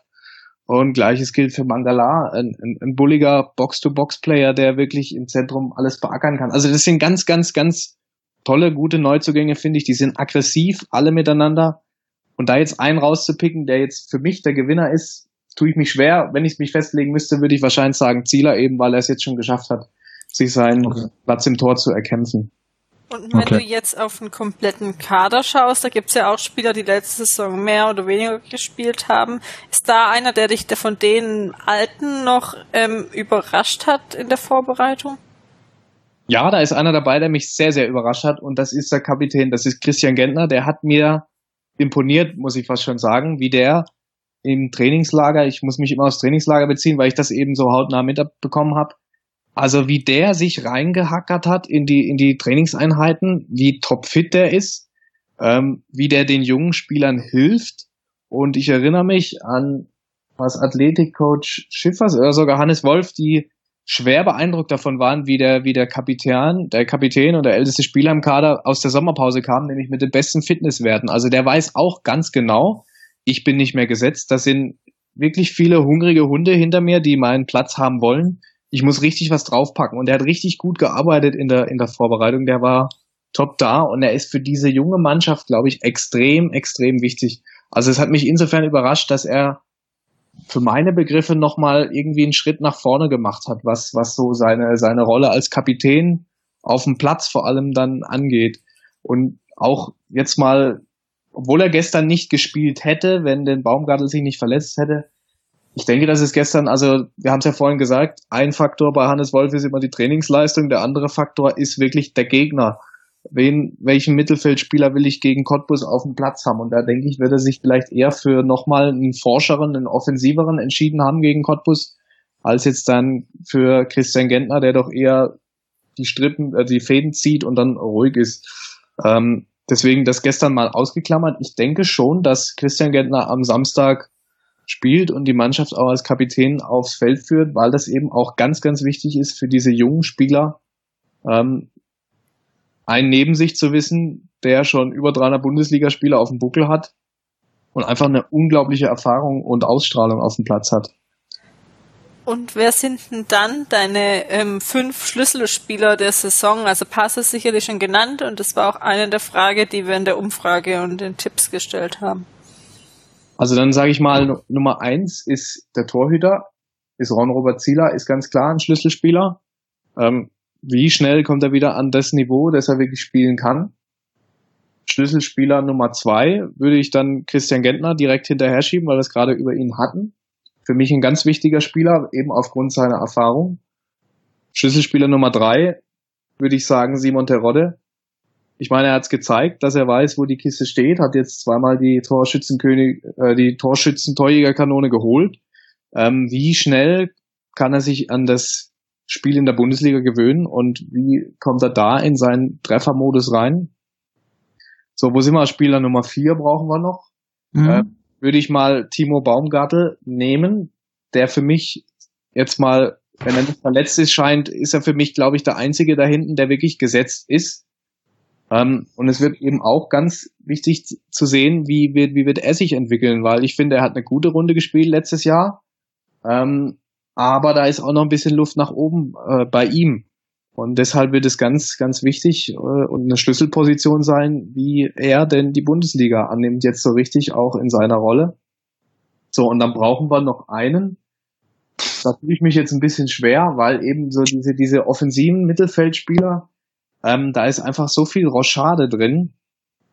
Deswegen tue ich mich schwer, da einen rauszupicken, den jetzt als Schlüsselspieler zu benennen. Ich, bei den vier habe ich mich jetzt leicht getan, weil ich die auch nicht als Gesetz sehe, aber die erwarte ich schon eigentlich am Samstag, dass sie spielen. Ähm, und insofern kommt dann eben noch einer dazu, einer von diesen, von diesen flinken Flügelflitzern, die dann eben mal wie Brekalo, der hat ja gestern das Anschlusstor gemacht durch eine tolle Einzelaktion, eben sowas wird auch ganz wichtig sein, dass man da immer für einen Überraschungsmoment gut ist, ob es dann Brekalo ist oder Donis oder vielleicht auch Julian Green, vielleicht kommt er auch mal wieder zum Zuge äh, will ich mich jetzt nicht festlegen, weil es der Trainer ja auch nicht tut. Außer bei den anderen vier, die erwarte ich und deswegen sind das auch meine, meine Schlüsselspieler. Also ich nenne nur vier statt fünf. Also, ähm, wie gesagt, wir hatten die Frage auch gestellt und wir haben ein etwas anderes Bild zurückbekommen. Und zwar lustigerweise oder interessanterweise ist Torhüter Zieler ist gar nicht dabei unter den ähm, ersten. Äh, Platz eins ist ähm, Terodde, von dem also erwarten wirklich sehr, sehr viele, sehr viel. Ich denke, er ist ja auch, wenn jetzt Gentner gestern nicht Kapitän, also quasi nicht noch gespielt hat, wäre er auch Kapitän gewesen. Also ähm, wie du auch schon gesagt hast, der übernimmt ja auch Verantwortung und äh, der will es wirklich wissen. Und dann kommen schon danach äh, Bonic und Ginczek. Baumgartel, das war jetzt der einzige, also Baumgartel und Terodde waren die, ähm, die du genannt hast, die da auch dabei waren. Dann kommt schon Akolo und äh, Brekalo. Gentner war zum Beispiel überhaupt nicht dabei. Also das ist irgendwie, ich weiß nicht, ob den viele schon abgeschrieben haben. Also so deine Einschätzungen jetzt, äh, was du jetzt auch vom Trainingslager beschrieben hast, scheint er noch nicht abgeschrieben zu sein. Das heißt, er, er gibt Gas und ähm, das sieht ja wohl dann aus, oder hat sich dann auch so angehört, als ob er jetzt nicht irgendwie schon komplett außen vor gewesen wäre.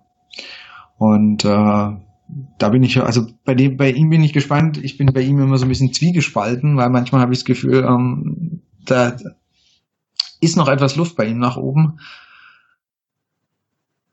Mal gucken, ob die Jüngeren ihm jetzt wirklich den, den Rang ablaufen oder ob er die Saison eigentlich halt, ja, ob er weiterhin halt seine, seine Spiele macht oder wie gesagt, ob der die Jüngeren jetzt vielleicht doch öfters mal den Vorzug bekommen. Du hast ja jetzt gerade schon gesagt, du vermutest, dass er in Berlin spielen wird.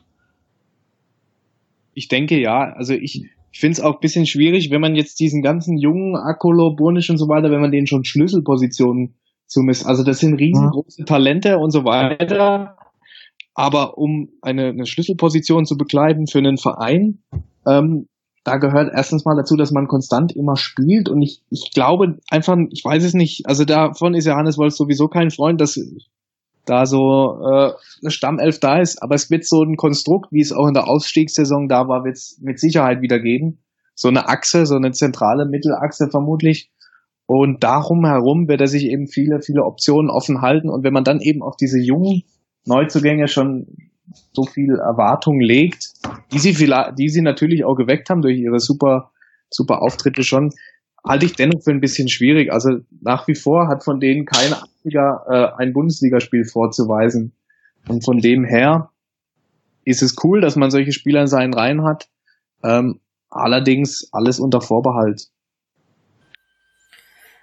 Was denkst du denn, was mit was für einem Spielsystem ähm, Wolf diese Saison spielen wird? Letztes Jahr hat er ja relativ häufig auch mal durchgewechselt und rumprobiert.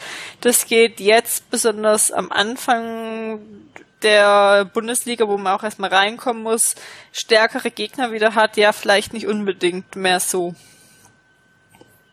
Ja, das hat er ja auch schon in der Rückrunde der zweiten Liga nicht mehr so sehr gemacht. Das hat er gemacht, als er am Anfang gekommen ist. Da wollte er mal ein bisschen was ausprobieren. Da haben wir mit Dreierkette gespielt, hat man mit 5 zu 0 in Dresden auf den Sack bekommen oder hat man ein bisschen was rumprobiert und da hat man den Fürth verloren. Also ich, ich denke, er wird wieder im 4-2-3-1 spielen. Das war so auch das, was man in den, in den Testspielen jetzt am häufigsten gesehen hat. Also eine Viererkette und davor zwei Sechser und dann drei offensive Mittelfeldspieler und vorne drin eben der, der Stoßstürmer. Das ist für mich, glaube ich, auch das Sinnvollste. Also in der Bundesliga, da wird es erstmal wichtig sein, dass man sich auf äh, Abläufe, die man sich schon erarbeitet hat, verlassen kann, dass man Sicherheit hat, dass man kompakt steht, dass man gut steht, dass man stabil steht. Und ich denke doch, dass da dieses Erfolgssystem aus der Aufstiegssaison am, nah am naheliegendsten ist. Nichtsdestotrotz ist es natürlich auch wichtig, dass sich der, der VfB jetzt verschiedene Varianten angeeignet hat, auch im Trainingslager immer wieder äh, probiert, ausprobiert in, in Trainingseinheiten, äh, im 4-1-4-1, mal mit Dreierkette mal ein bisschen rumgestellt. Das ist ganz wichtig, dass die, dass man sich da nicht festfährt, sondern dass man flexibel bleibt und eben man kommt ja auch mit dem Anspruch, ähm, sich nicht nur hinten reinzustellen, sondern dass man die Spiele auch aktiv gestaltet. Und da muss man eben auch wieder auf die Gegner reagieren können. Und da ist es eben eminent wichtig, dass man einen schönen Baukasten zur Hand hat als Trainer, auf den man eingreifen kann und wo man dann einfach sagen kann, wir, wir stellen jetzt mal um, vielleicht auch in einem Spiel. Darauf hat er auch sehr viel Wert gelegt in der, in der Vorbereitung, Hannes Wolf, dass die Spieler im Spiel schnell reagieren können, quasi auf Zuruf, äh, Räume zuschieben können, Positionen verändern können. Das war ihm ganz wichtig, dass da einfach mehr Optionen erarbeitet werden. Ähm, aber um auf deine Frage zurückzukommen, ich glaube, es bleibt beim 4-2-3-1 als, als Grundsystem. Allerdings je nach Spielsituation und so weiter natürlich mit seinen Anpassungen. Und man hat es eben schon gesehen, dass sie sich da wirklich versucht haben, möglichst viele und auch andere Systeme anzueignen, die sie dann in der Bundesliga anwenden können, je nachdem, was der Gegner von ihnen abverlangt. Hat sich Wolf denn äh, verändert, seitdem er da war? Einmal vielleicht auch, was du so, wenn du ab und zu beim Trainings bist, einschätzen kannst, aber auch im Umgang mit euch. Er kam ja als kompletter ähm, Neuling im Profigeschäft und er hat jetzt doch fast ein Jahr ähm, Profifußball mit Medien ähm, hinter sich und was damit auch alles ähm, mit sich kommt. Also zur Arbeit auf dem Platz, finde ich, hat er sich vielleicht ein klein bisschen geändert, dass er sogar noch kommunikativer geworden ist, war so zumindest mein Eindruck, wobei das jetzt vielleicht auch mit der Vorbereitung zu tun hat, wo ja der Trainer einfach noch mehr eingreift in die Übungen, noch mehr korrigiert und verbessert. Ähm, grundlegend an, an seiner Art zu coachen, er ist ja auch ein sehr emotionaler Trainer, ähm, finde ich, hat er sich jetzt überhaupt nicht verändert. Im Umgang mit den Medien kann ich überhaupt keine Veränderung feststellen. Also ich finde, dass er immer noch sich seine, seine lockere, seine luftige Art beibehalten hat. Er ist sehr eloquent, er kann sich sehr gut ausdrücken, er hat ein enormes Fachwissen, das er auch gut rüberbringen kann in Interviews, in Gesprächen und dennoch hat er immer das Grinsen im Gesicht. Das ist ihm nicht abhanden gekommen, auch jetzt nicht durch die schweren Zeiten mit der Schindelmeiser-Entlassung, die ihm ja doch zugesetzt hat. Ähm, da hat er ja auch kein Hehl draus gemacht. Das finde ich aber auch gut. Das schärft sein Profil. Ich finde das sehr, sehr gut, dass er sagt, er wurde jetzt entlassen. Das finde ich schade. Persönlich finde ich das schade, aber ich muss das akzeptieren und mit dem Neuen genauso engagiert weiterarbeiten. Ich ähm, finde das eine sehr, sehr gute Arbeitsmoral und Arbeitseinstellung. Und um auf deine Frage nochmal zu kommen, ich finde, im Umgang mit den Medien hat er sich überhaupt nicht verändert. Er ist nach wie vor sehr, sehr umgänglich, sehr, sehr nahbar, sehr, sehr freundlich und auch ähm, einfach ein, ein, ein netter Typ, mit dem man gerne über Fußball quatscht. Ich bin mal gespannt auf seine nächste Pressekonferenz, weil ich hatte jetzt bei der Pressekonferenz gerade vor dem Spiel gegen Cottbus ähm, das Gefühl, dass er nicht mehr ganz so locker war. Aber was wirklich einfach bedingt sein kann durch, durch einfach die Woche ähm, mit der Entlassung von Schindelmeiser, wie du gesagt hast, das hat ihn, glaube ich, schon wirklich echt ähm, vorsichtig gesagt sehr überrascht. Also er klang da auch, wie du es auch gesagt hast, nicht sonderlich glücklich drüber. Und wie gesagt, ich bin mal gespannt, ob er bei der nächsten Pressekonferenz wieder so eher ist wie in der letzten Saison oder ob das jetzt einfach, wie gesagt, da einfach eine Ausnahme war oder ob das dann eher so ein Dauerzustand bei ihm wird. Weil, wie gesagt, das, das fand ich war da ein bisschen abhanden gekommen, aber da kann man wirklich sagen, es kann einfach auf Basis der Geschehnisse der, der Tage zuvor gewesen sein. Ganz witzig fand ich eine Frage, die wir gekriegt haben, und zwar, ob die, ob wir denken, dass die Saison ausnahmsweise mal ruhig ablaufen wird, ohne Personalkarussell auf den leitenden Positionen. Ich muss jetzt gerade überlegen, wann wir die Umfrage die gemacht Frage haben. Kam, ich habe geschaut, die kam nach dem Schindelmeister-Entlassung Okay. sogar. Ich Ja, habe extra die kam- geschaut, also ich kam, ist mir auch aufgefallen. Ich gerade so mal, okay, also arg viel ruhig kann da jetzt nicht mehr viel ablaufen und ähm, äh, Doch eine Frage, ähm, die ähm, VfB bekannt ist, ähm, Danny. Glaubst du, dass der Hannes Wolf am 34. Spieltag noch VfB-Trainer ist? Ja, ich hoffe es, ich hoffe es, weil er ein guter Typ ist, ein guter Trainer ist. Aber also diese Schindelmeiser-Entlassung hat uns ja mal wieder allen aufgezeigt, wie schnelllebig dieses Geschäft doch ist. Und ähm, deswegen, also ich weiß nicht, wie, ob, wie man diese Frage jetzt beantworten soll.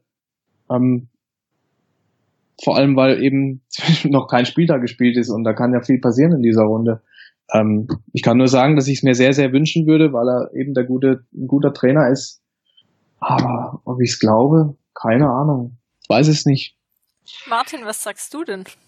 Also ich habe so leider so ein bisschen das Gefühl, dass durch ähm, eine Schindelmeiser einer, einer, der vielleicht noch eine, eine schlechte Phase eher nochmal ähm, zurückgehalten hätte, gesagt, Jungs, da kommen wir irgendwie durch.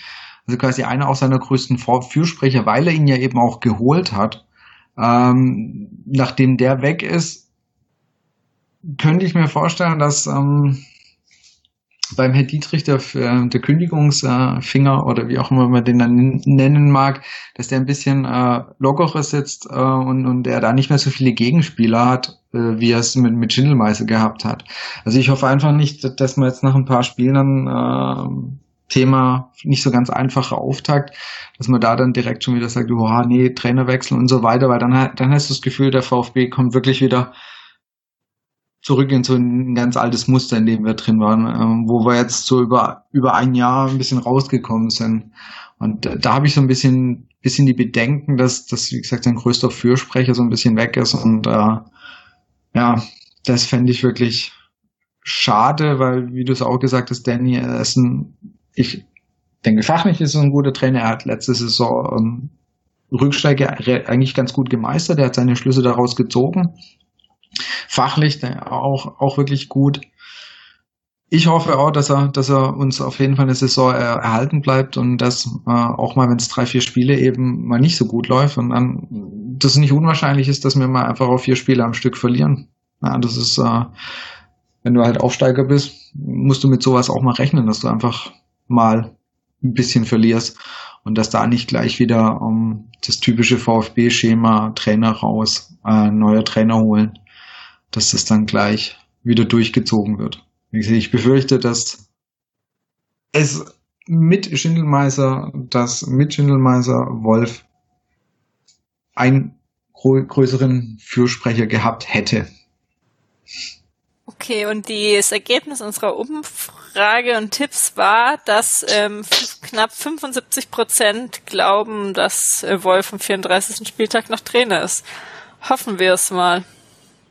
Oh, es sind immerhin 25 Prozent, die glauben, dass er es nicht ist. Ist eigentlich schon äh, ein, ein dicker Wert, finde ich. Aber für wenn du mal schaust, wie viele VfB-Trainer wir die letzten fünf, sechs, sieben Jahre Ja, hatten, die kannst du nicht mal mehr in einer Reihenfolge aufzählen.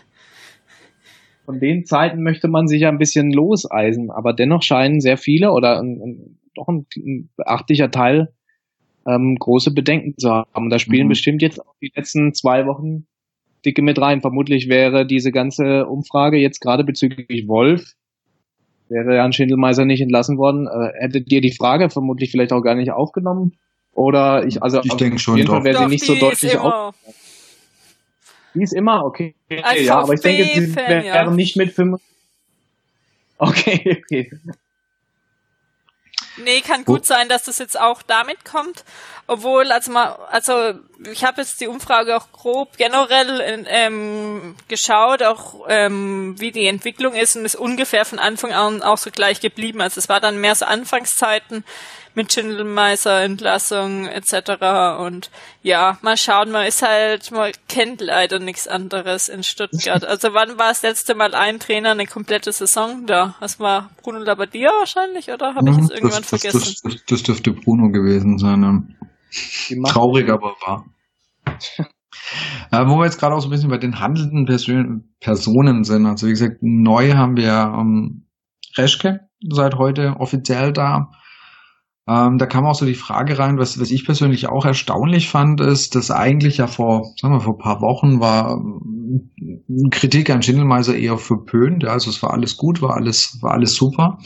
Und dann, ich, ich weiß jetzt nicht, wie sie es genau hinbekommen haben. Das ist einerseits wahrscheinlich durch die Interviews von Dietrich, auch durch die Artikel von, ähm, von Barner, beziehungsweise die Stuttgarter Zeitung hat er ja auch sich ordentlich, äh, Stuttgarter Zeitung, Stuttgarter Nachrichten haben sich da auch ordentlich ins Zeug gelegt war jetzt auf einmal so nach, nach der Entlassung dann schon oft die Meinung, ja, ist, ja, nee, so gut war der auch wirklich nicht. Also, boah, und da hier Kader nicht ähm, ausgewogen und da, das war auch nicht so gut. Das fand ich recht erstaunlich, wie schnell sich die Meinung da ähm, zu Schindelmeister bei vielen, also nicht bei allen, um Gottes Willen, aber bei vielen ähm, geändert hat. Wie habt ihr das gesehen oder ist euch das auch aufgefallen? Ist mir jetzt nicht so extrem aufgefallen wie, wie dir. Also, ähm, also die Entlassung von, von Schindelmeiser, der erste Aufschlag mit der großen Kritik war ja der Artikel Mitte Juli, was glaube genau. ich, 18. Genau. Juli rum, äh, Kollege Barner mit, mit Internas, anonyme Quellen, äh, Kritik an Schindelmeiser und so weiter. Ähm, damit hat es ja seinen Anfang ein bisschen genommen. Und also, dass sich dann jetzt Schindelmeiser heute zum Beispiel geäußert hat, dass diese Kritik, die ja vielleicht jetzt letztendlich als Grund eingeführt wurde, dass er entlassen wurde, dass die nie an ihn herangetragen wurde als Person, das, das gibt mir wirklich zu denken. Das finde ich wirklich, das, das kann ich nicht nachvollziehen. Wenn ich ein Problem mit jemandem habe, ob das jetzt im Büro ist, auf der Arbeit oder in der Fußballmannschaft, auf dem Hobbyplatz, dann sage ich dem das ins Gesicht. Und ja, also das ist so ein heikles Feld gewesen, diese Schindelmeiser Geschichten da, und da spielt immer so viel rein, woher kommen die Informationen, die dann veröffentlicht werden, wann werden die veröffentlicht. Und ja, also ich habe meine Meinung dazu. Ich bin finde es sehr schade, dass er entlassen wurde. Ich fand ihn einen einen super kompetenten Sportvorstand und finde jetzt eben, also mir hat es noch niemand wirklich ähm, schlüssig erklärt, warum man sich jetzt von diesem Mann getrennt hat. Man hat immer mal wieder einzelne Gründe angeführt, immer mal kurz was angepiekst, ähm, aber das ist für mich nicht stichhaltig genug gewesen alles. Und das haben wir mhm. am Anfang, haben wir das auch schon mal diskutiert. Ich bin da immer noch sehr, sehr hin und her gerissen und finde das eigentlich eher schade. Und was jetzt die Berichterstattung angeht, ich habe es jetzt die letzte, die letzte Woche habe ich es auch nicht so intensiv verfolgt, weil ich eben im, im Urlaub war. Ähm, ja, kann ich jetzt wenig dazu sagen. Ich kann nur meine Meinung dazu kundtun und die ist, dass ich das sehr schade finde, ähm, dass man jetzt ohne Jan Schindelmeiser in diese Saison geht. Wie stehst du oder wieso deine Einschätzung zu, ist wahrscheinlich jetzt ein bisschen schwieriger, zu Wolfgang Dietrich? Oh, schwierig. Also ich war immer eigentlich sehr positiv angetan, weil er für mich so ein bisschen so ein Macher symbolisiert hat. Ich hatte immer den Eindruck, ich mache das ja jetzt noch nicht so lange, diese, diese VfB-Berichterstattung, dass, dass er so ein bisschen was angetrieben hat. Und das fand ich eigentlich immer gut. Er hatte immer einen Elan, er hatte immer viele Ideen, er hat immer, das hat man schon gemerkt, wenn man mit ihm geredet hat, er immer sehr schnell und sehr viel geredet. Und der Inhalt war dann manchmal auch gar nicht so viel, aber es waren viele Worte. Ähm, ich fand es eigentlich eher positiv. Ich fand es eigentlich gut, weil er ein bisschen so ein Verein, ich hatte das Gefühl, er hat ihn so ein bisschen aus der Lethargie gerissen. Er hat jetzt dann die Ausgliederung zur Entscheidung gebracht, was ich ja eigentlich schon mal gut finde. Das ist immer die ganze Zeit hin und her gegärt, dieses Thema, und er hat es eben dann gesagt, so, und jetzt wird's entschieden. Ähm, sein Eindruck, er macht für mich, also ich fand das schon eigentlich ganz gut. Allerdings jetzt alles mit diesem Schatten Schindelmeiser hier, diese ganze Geschichte, da fehlt mir die klare Argumentation, warum hat man sich jetzt von dem Mann getrennt. Das, das fehlt mir. Ähm, das kam mir zu wenig nach. Das hat sein Bild in meiner Wahrnehmung ein bisschen getrübt, ähm, weil sie doch davor eigentlich sehr, sehr positiv war. Ähm, fand, fand ihn, oder ich finde ihn eigentlich auch noch einen guten Präsident. Er macht was, er ist ein Macher. Allerdings habe ich so ein bisschen die Sorge, dass er sich doch ein bisschen viel macht, äh, um sich schart. Also so ist es, ist jetzt der Eindruck auf mich so, der VfB wird wieder Chefsache, ich pack alles an mich, ich zentriere, zentriere sehr viel Macht auf mich, ich bin Präsident vom e.V. und sitze noch im Aufsichtsrat. Das beobachte ich doch mit ein bisschen, bisschen Sorge, diese, diese ganze Entwicklung, die es jetzt in den letzten Wochen genommen hat. Und mhm. das, ja, finde ich ein bisschen bedenklich. Gut. Ich denke, so ganz grob verantwortlichen Hardware zu Reschke kann man noch nicht viel sagen. Also ich meine, ich denke, wird interessant, wen der noch aus dem Hut zaubert die nächsten Tage. Weil man so arg lang ist die Transferphase nicht mehr. Und da gilt letztendlich das Gleiche wie für einen Schindelmeister. Seine Arbeit oder das, was er tut, kannst du erst äh, deutlich später letztendlich beurteilen. Kommen wir jetzt einfach noch so ein bisschen zum Auftakt. Ich meine, äh, nächste Woche geht's los. Wir starten mit dem Spiel Nächste in Berlin. Woche. Ja, meine ich ja. Mal, ihr kommt schneller, als man glaubt. Das, äh, genau, wir, wir starten diese Woche, wie schon ein paar Mal jetzt besprochen, in, in uh, Berlin. Äh, dann kommt Mainz, Schalke, Wolfsburg, Gladbach und dann unser bekannter Training, Trainerentlassungskandidat Gegner Augsburg, also wo schon einige Trainer dran glauben mussten. Wir hoffen mal, dass es dieses Mal nicht der Fall ist. Wie du schon gesagt hast, das, das ähm, Auftaktprogramm ist relativ eigentlich knackig. Ja. Also das ist gerade mit, ähm, sagen wir mal, wirklich Hertha, Schalke, Wolfsburg, Gladbach, das sind schon vier, wo du sagst, okay, kann auch echt alles schieflaufen. Du hast schon vorhin gesagt, du willst es nicht zu negativ sehen oder ähm, dazu schwarz malen. Aber es ist wirklich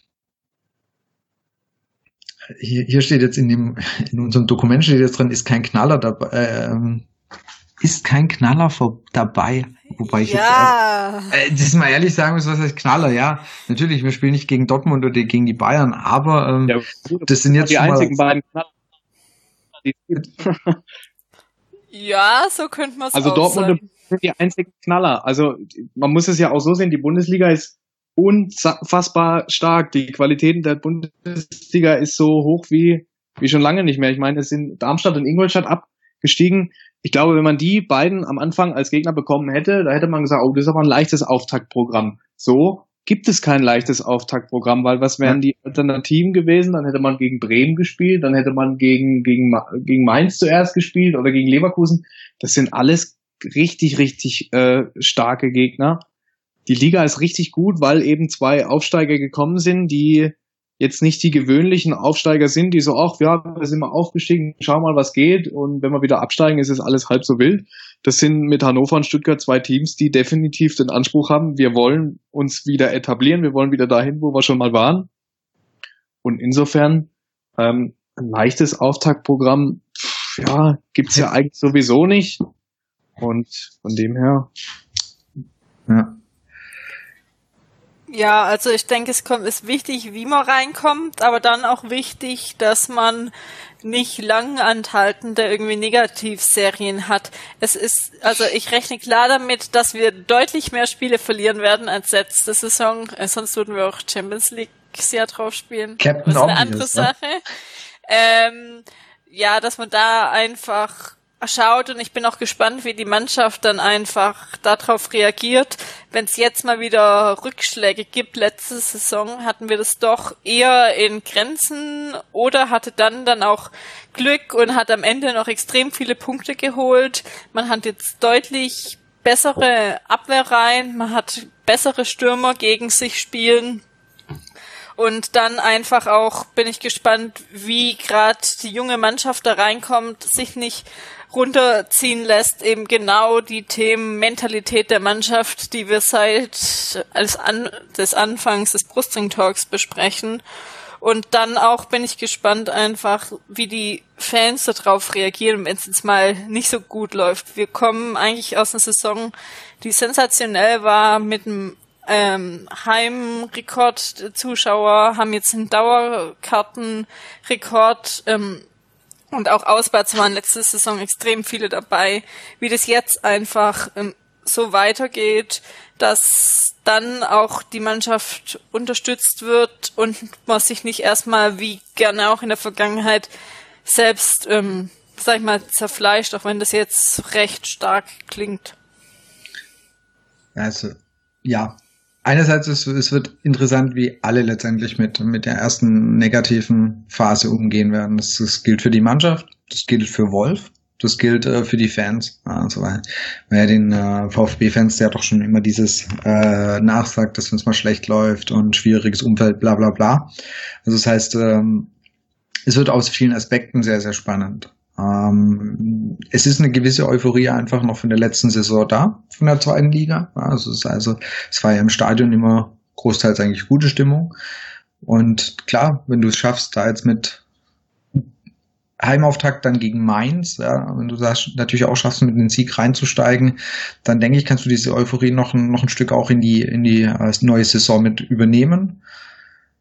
Für die Mannschaft und für Wolf wird es einfach eine Umstellung die meisten haben noch nicht Bundesliga gespielt. Wolf hat logischerweise noch nicht Bundesliga trainiert. Also auch für, für den wird es neu.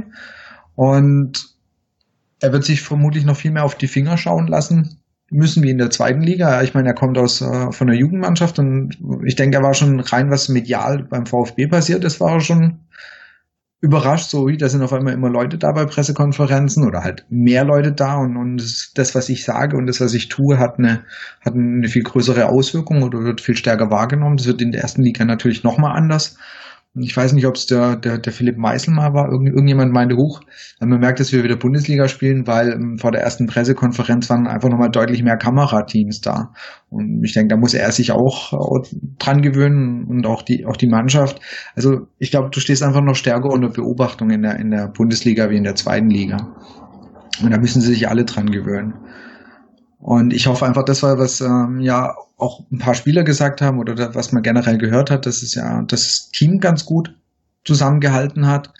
Äh, wenn sie das weitertragen können, das heißt die, eine, eine gute Atmosphäre im Team, in der Mannschaft, mit den Betreuern, dann schaffen sie es auch wirklich mal äh, über die ein oder andere negative oder schlechte Phase hinwegzukommen. Also das ist eigentlich letztendlich meine Hoffnung. Und lieber Christoph D. Meyer, auch wenn du fragst, wann erwartet ihr die erste Krise? Ich denke, sie wird leider schneller kommen, äh, äh, als, als, als uns allen lieb ist. Aber ähm, aktuell bin ich noch guter Dinge, dass ähm, sowohl Wolf als auch die Mannschaft da Wege daraus aus dieser Krise rausfinden werden. Okay, dann kommen wir doch mal zu den Tipps, wo einmal der VfB zur Hinrunde, nach der Hinrunde und nach der Rückrunde steht. Ähm, fangen wir mal an mit dir, Danny, nach der Hinrunde. Wo steht der VfB? Boah. Ungefähr Bereich. Also wir hatten von 1 bis 3, 4 bis 7, 7 bis 9, 10 bis 12, 13 bis 15 und 16 bis 18. Das mal so eingeteilt. Boah, dann, ich, ich denke mal, unteres, unteres Mittelfeld. Ich glaube, dass sie doch noch ein bisschen brauchen werden, um sich an einfach das Spieltempo in der Bundesliga zu gewöhnen. Und ich denke, dass sie in der Hinrunde, ja, vielleicht auch mal eine Durchstrecke haben werden. Ich glaube, dass sie eher im unteren Mittelfeld anzusiedeln sind. Also das waren dann, was war es, 12 bis 15 oder? 13 bis 15 wäre das ja, dann so gewesen. Dann 13 bis 15 mal sagen zur Hinrunde. Also eine, eine unruhige Winterpause.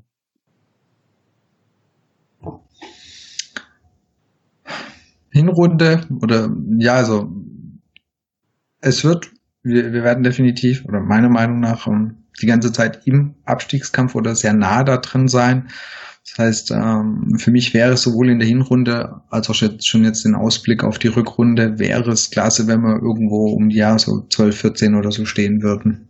Das wäre wär super. Ich, das Gefühl sagt mir aber, dass wir eher, eher 14, also nicht die 12, sondern eher, dass es eher so Richtung 14 sein wird. Ja, äh, sehe ich eigentlich, würde ich jetzt auch mal. Und das sagen eigentlich auch, das sagen auch die meisten mit 43 Prozent schätzen, dass man nach der Hinrunde zwischen 13 und 15 steht. Danach ähm, 37 Prozent bei ähm, 10 bis 12. Dann das nächste sind noch 13 Prozent bei 7 bis 9, also wirklich einen relativ guten Start. Und 7 Prozent bei 16 bis 18, also wirklich auf ein, ähm, einem Relegation bzw. Abstiegsplatz. Dann schauen wir doch mal das Gleiche noch ähm, für die Rückrunde. Danny, fangen wir auch mal wieder mit dir an. Ich denke, dass sie sich dann steigern. Ich habe ja vorhin gesagt, dass sie ein bisschen, ein bisschen brauchen, um sich zurechtzufinden. Und ich denke, dass sie sich dann ähm, deutlich äh, nach oben arbeiten werden. Ich rechne, dass sie die Klasse halten ich glaube auch relativ souverän. Ich denke, dass sie äh, nicht auf einem einstelligen Tabellenplatz ins Ziel kommen werden, aber so zwischen 10 und 12 irgendwas werden sie finden und dass man nicht bis zum letzten Spieltag zittern muss. Ich glaube einfach, dass die Mannschaft so viel Potenzial hat, dass sie dann auch entwickeln wird, äh, angeleitet von einem klugen, guten Trainerteam, dass sie eben ja den Klassenerhalt relativ früh also eintüten wird. Was waren dann die Platzierungen? Also so 10, 11, 12? 7 bis 9 oder 10 bis 12 oder dann wieder 13 bis 15? Ja, dann 10 bis 12. 12. 10 bis 12. Martin, du hattest ja schon gesagt, 13 bis 15, kann ich das so festhalten? Ja, das passt. Ich bin auch, also ich hoffe eher auch mal 10 bis 12, dass man vielleicht auch dieses, Anführungszeichen, berühmte erste Aufstiegsjahr nutzen kann, auch wenn wir jetzt nicht der klassische Aufsteiger, Aufsteiger sind. Und am Ende kann ich mir echt vorstellen, dass ja nur paar wenige Punkte entscheiden, wie das auch schon die letzten Jahre waren, dass jeder ab sieben oder acht eigentlich im Abstiegskampf hängt und dann sind es Kleinigkeiten auch von wer verletzt sich, äh, wer hat eine gute Phase mal, wer hat auch Glück mit äh, Schiedsrichterentscheidungen, auch wenn es jetzt einen Videobeweis gibt und ja, also generell, dass wir, sag ich mal, eher ähm, gesagt haben, dass zur Rückrunde ein Tick besser wird, sehen, haben die unsere Hörer auch gesehen. 50 Prozent sagen von 10 bis 12. Ähm, nur jetzt noch, nur noch, ähm, was davor die Mehrheit war, jetzt nur noch 30 Prozent 13 bis 15 und immerhin 16 Prozent von 7 bis 9 und jetzt wirklich nur noch 1,7 Prozent sagen, dass man Relegations- oder Abstiegs auf dem Abstiegsplatz steht, wo ich denke, bei vielen auch einfach die Hoffnung mitspielt, dass man äh, die Klasse hält. Und ich, ich glaube auch, da ist ganz viel Hoffnung dabei, weil einfach keiner äh, schon wieder Bock hat auf so einen äh, Abstiegskampf bis zur bis zur letzten Minute, bis zum bis zum letzten Spiel. Ich glaube, das ist da ist auch ganz viel. Ich mein, würde ich auch sofort sagen. Also, nee, irgendwie so Relegation oder nochmal bis zum letzten, letzten Spieltag wie ein Paderborn zittern. Oh, ich glaube, da hat echt keiner mehr wirkliche Nerven, Nerven dafür und Bock drauf. Nee, und es ist jetzt eben gefühlt echt eng. Also es gibt jetzt so paar, wo sagen, zum Beispiel Augsburg oder Freiburg werden absteigen, aber das zeigt einfach die Erfahrung der letzten Jahre, wer da alles mit äh, spielt. Auch im Kader wie Schalke, wie Wolfsburg, auch ähm, von VfB ha, hat man davor immer gesagt, der VfB steigt nicht ab und es ist eben, hat doch äh, ähm, mal dann den Abstieg geschafft, in Anführungszeichen. Und so bin ich echt gespannt, wie die Saison wird, auch gerade mit Mannschaften, die jetzt Europa League oder Champions League spielen, die es nicht gewohnt sind. Und wie ähm, Danny vorhin schon gesagt hat, ist es extrem ausgeglichen. Es können Kleinigkeiten entscheiden. Und irgendwie, wenn ich jetzt so, wo wir so lange darüber geredet haben, freue ich mich dann jetzt doch auf Samstag, dass es wieder losgeht. Die Lust war nach dem Spiel gegen Cottbus irgendwie schon wieder so ein bisschen vergangen und ich habe mich wie die letzten Jahre zurückgefühlt gehabt. Ich fand eigentlich noch eine geile Frage. Warum tun wir uns das eigentlich jedes Jahr wieder aufs Neue an? Von frag, Stegoi. Äh, ich ich frage mich auch wirklich oft, aber ich glaube, das ist einfach. es geht halt nicht. Er steckt halt einfach zu tief in uns, uns, drin und du versuchst immer jedes Jahr, hey, dieses Jahr sehe ich es ein bisschen lockerer und ach komm, nee, ich, ich lasse es nicht mehr so arg an mich ran. Ja, alten Scheiß, sobald es dann wieder losgeht, bist du halt eh wieder dabei. Wobei ich ehrlich wirklich sagen muss, früher haben mich die Sommerpausen sehr stark gestört. Mittlerweile genieße ich die Sommerpausen, die fußballfreie Zeit wirklich sehr, weil dann einfach die Wochenenden doch etwas entspannter sind. Aber warum tun wir es uns immer wieder an? weil wir halt doch einfach unseren VfB sehr, sehr mögen. Ja, und weil es halt ein toller, toller, toller, tolles Spiel ist. Also das ist ja, die Magie richtig. des Fußballs. Warum tun wir uns das alle an? Warum schauen sich das Millionen von, von Menschen jedes Wochenende im, im Fernseher an? Also meine Freundin stellt die Frage auch sehr oft, warum glotzt du das wieder an? Oder warum, warum schreibst du darüber? Warum, weil es die Leute interessiert, weil es ein cooler Sport ist, der viel bewegen kann der abwechslungsreich ist, der äh, uns alle begeistert. Und ja, also warum? Ich kann man die Frage, glaube ich, nicht zufriedenstellend beantworten. Warum? Weil der Fußball geil ist. Weil wir uns immer wieder darauf freuen. Wir haben es jetzt auch schon wieder geschafft, die Jasmin auf den äh, Rundenstadt zu begeistern, obwohl es dann so eine Zitterpartie hinter ihr liegt. Also, ja. Gut. Eiche großes Sch Schlusswort für heute. Was sollen wir da jetzt noch dazu sagen? Nix. Wir Perfektes Schlusswort. Genau, das war jetzt, wir sind jetzt eigentlich so von der Zeit her müsste es knapp so lang sein wie ein Fußballspiel mit ähm, Nachspielzeit, von dem her eigentlich perfekt zur Einstimmung auf den Saisonstart. Ohne wir Verlängerung? Wie bitte? Ohne Verlängerung, wie gestern. Ohne Verlängerung, das kommt dann erst wieder in der zweiten Runde. Und dann äh, sage ich einfach mal Danke an dich, Danny, dass du dich im, äh, dass im Urlaub dir Zeit genommen hast, mit uns zu reden über den VfB, ähm, dass du dabei warst, uns viele Eindrücke geben könnte, konntest vom Trainingslager und sonst der Arbeit drumherum und was du alles beim VfB mitbekommst.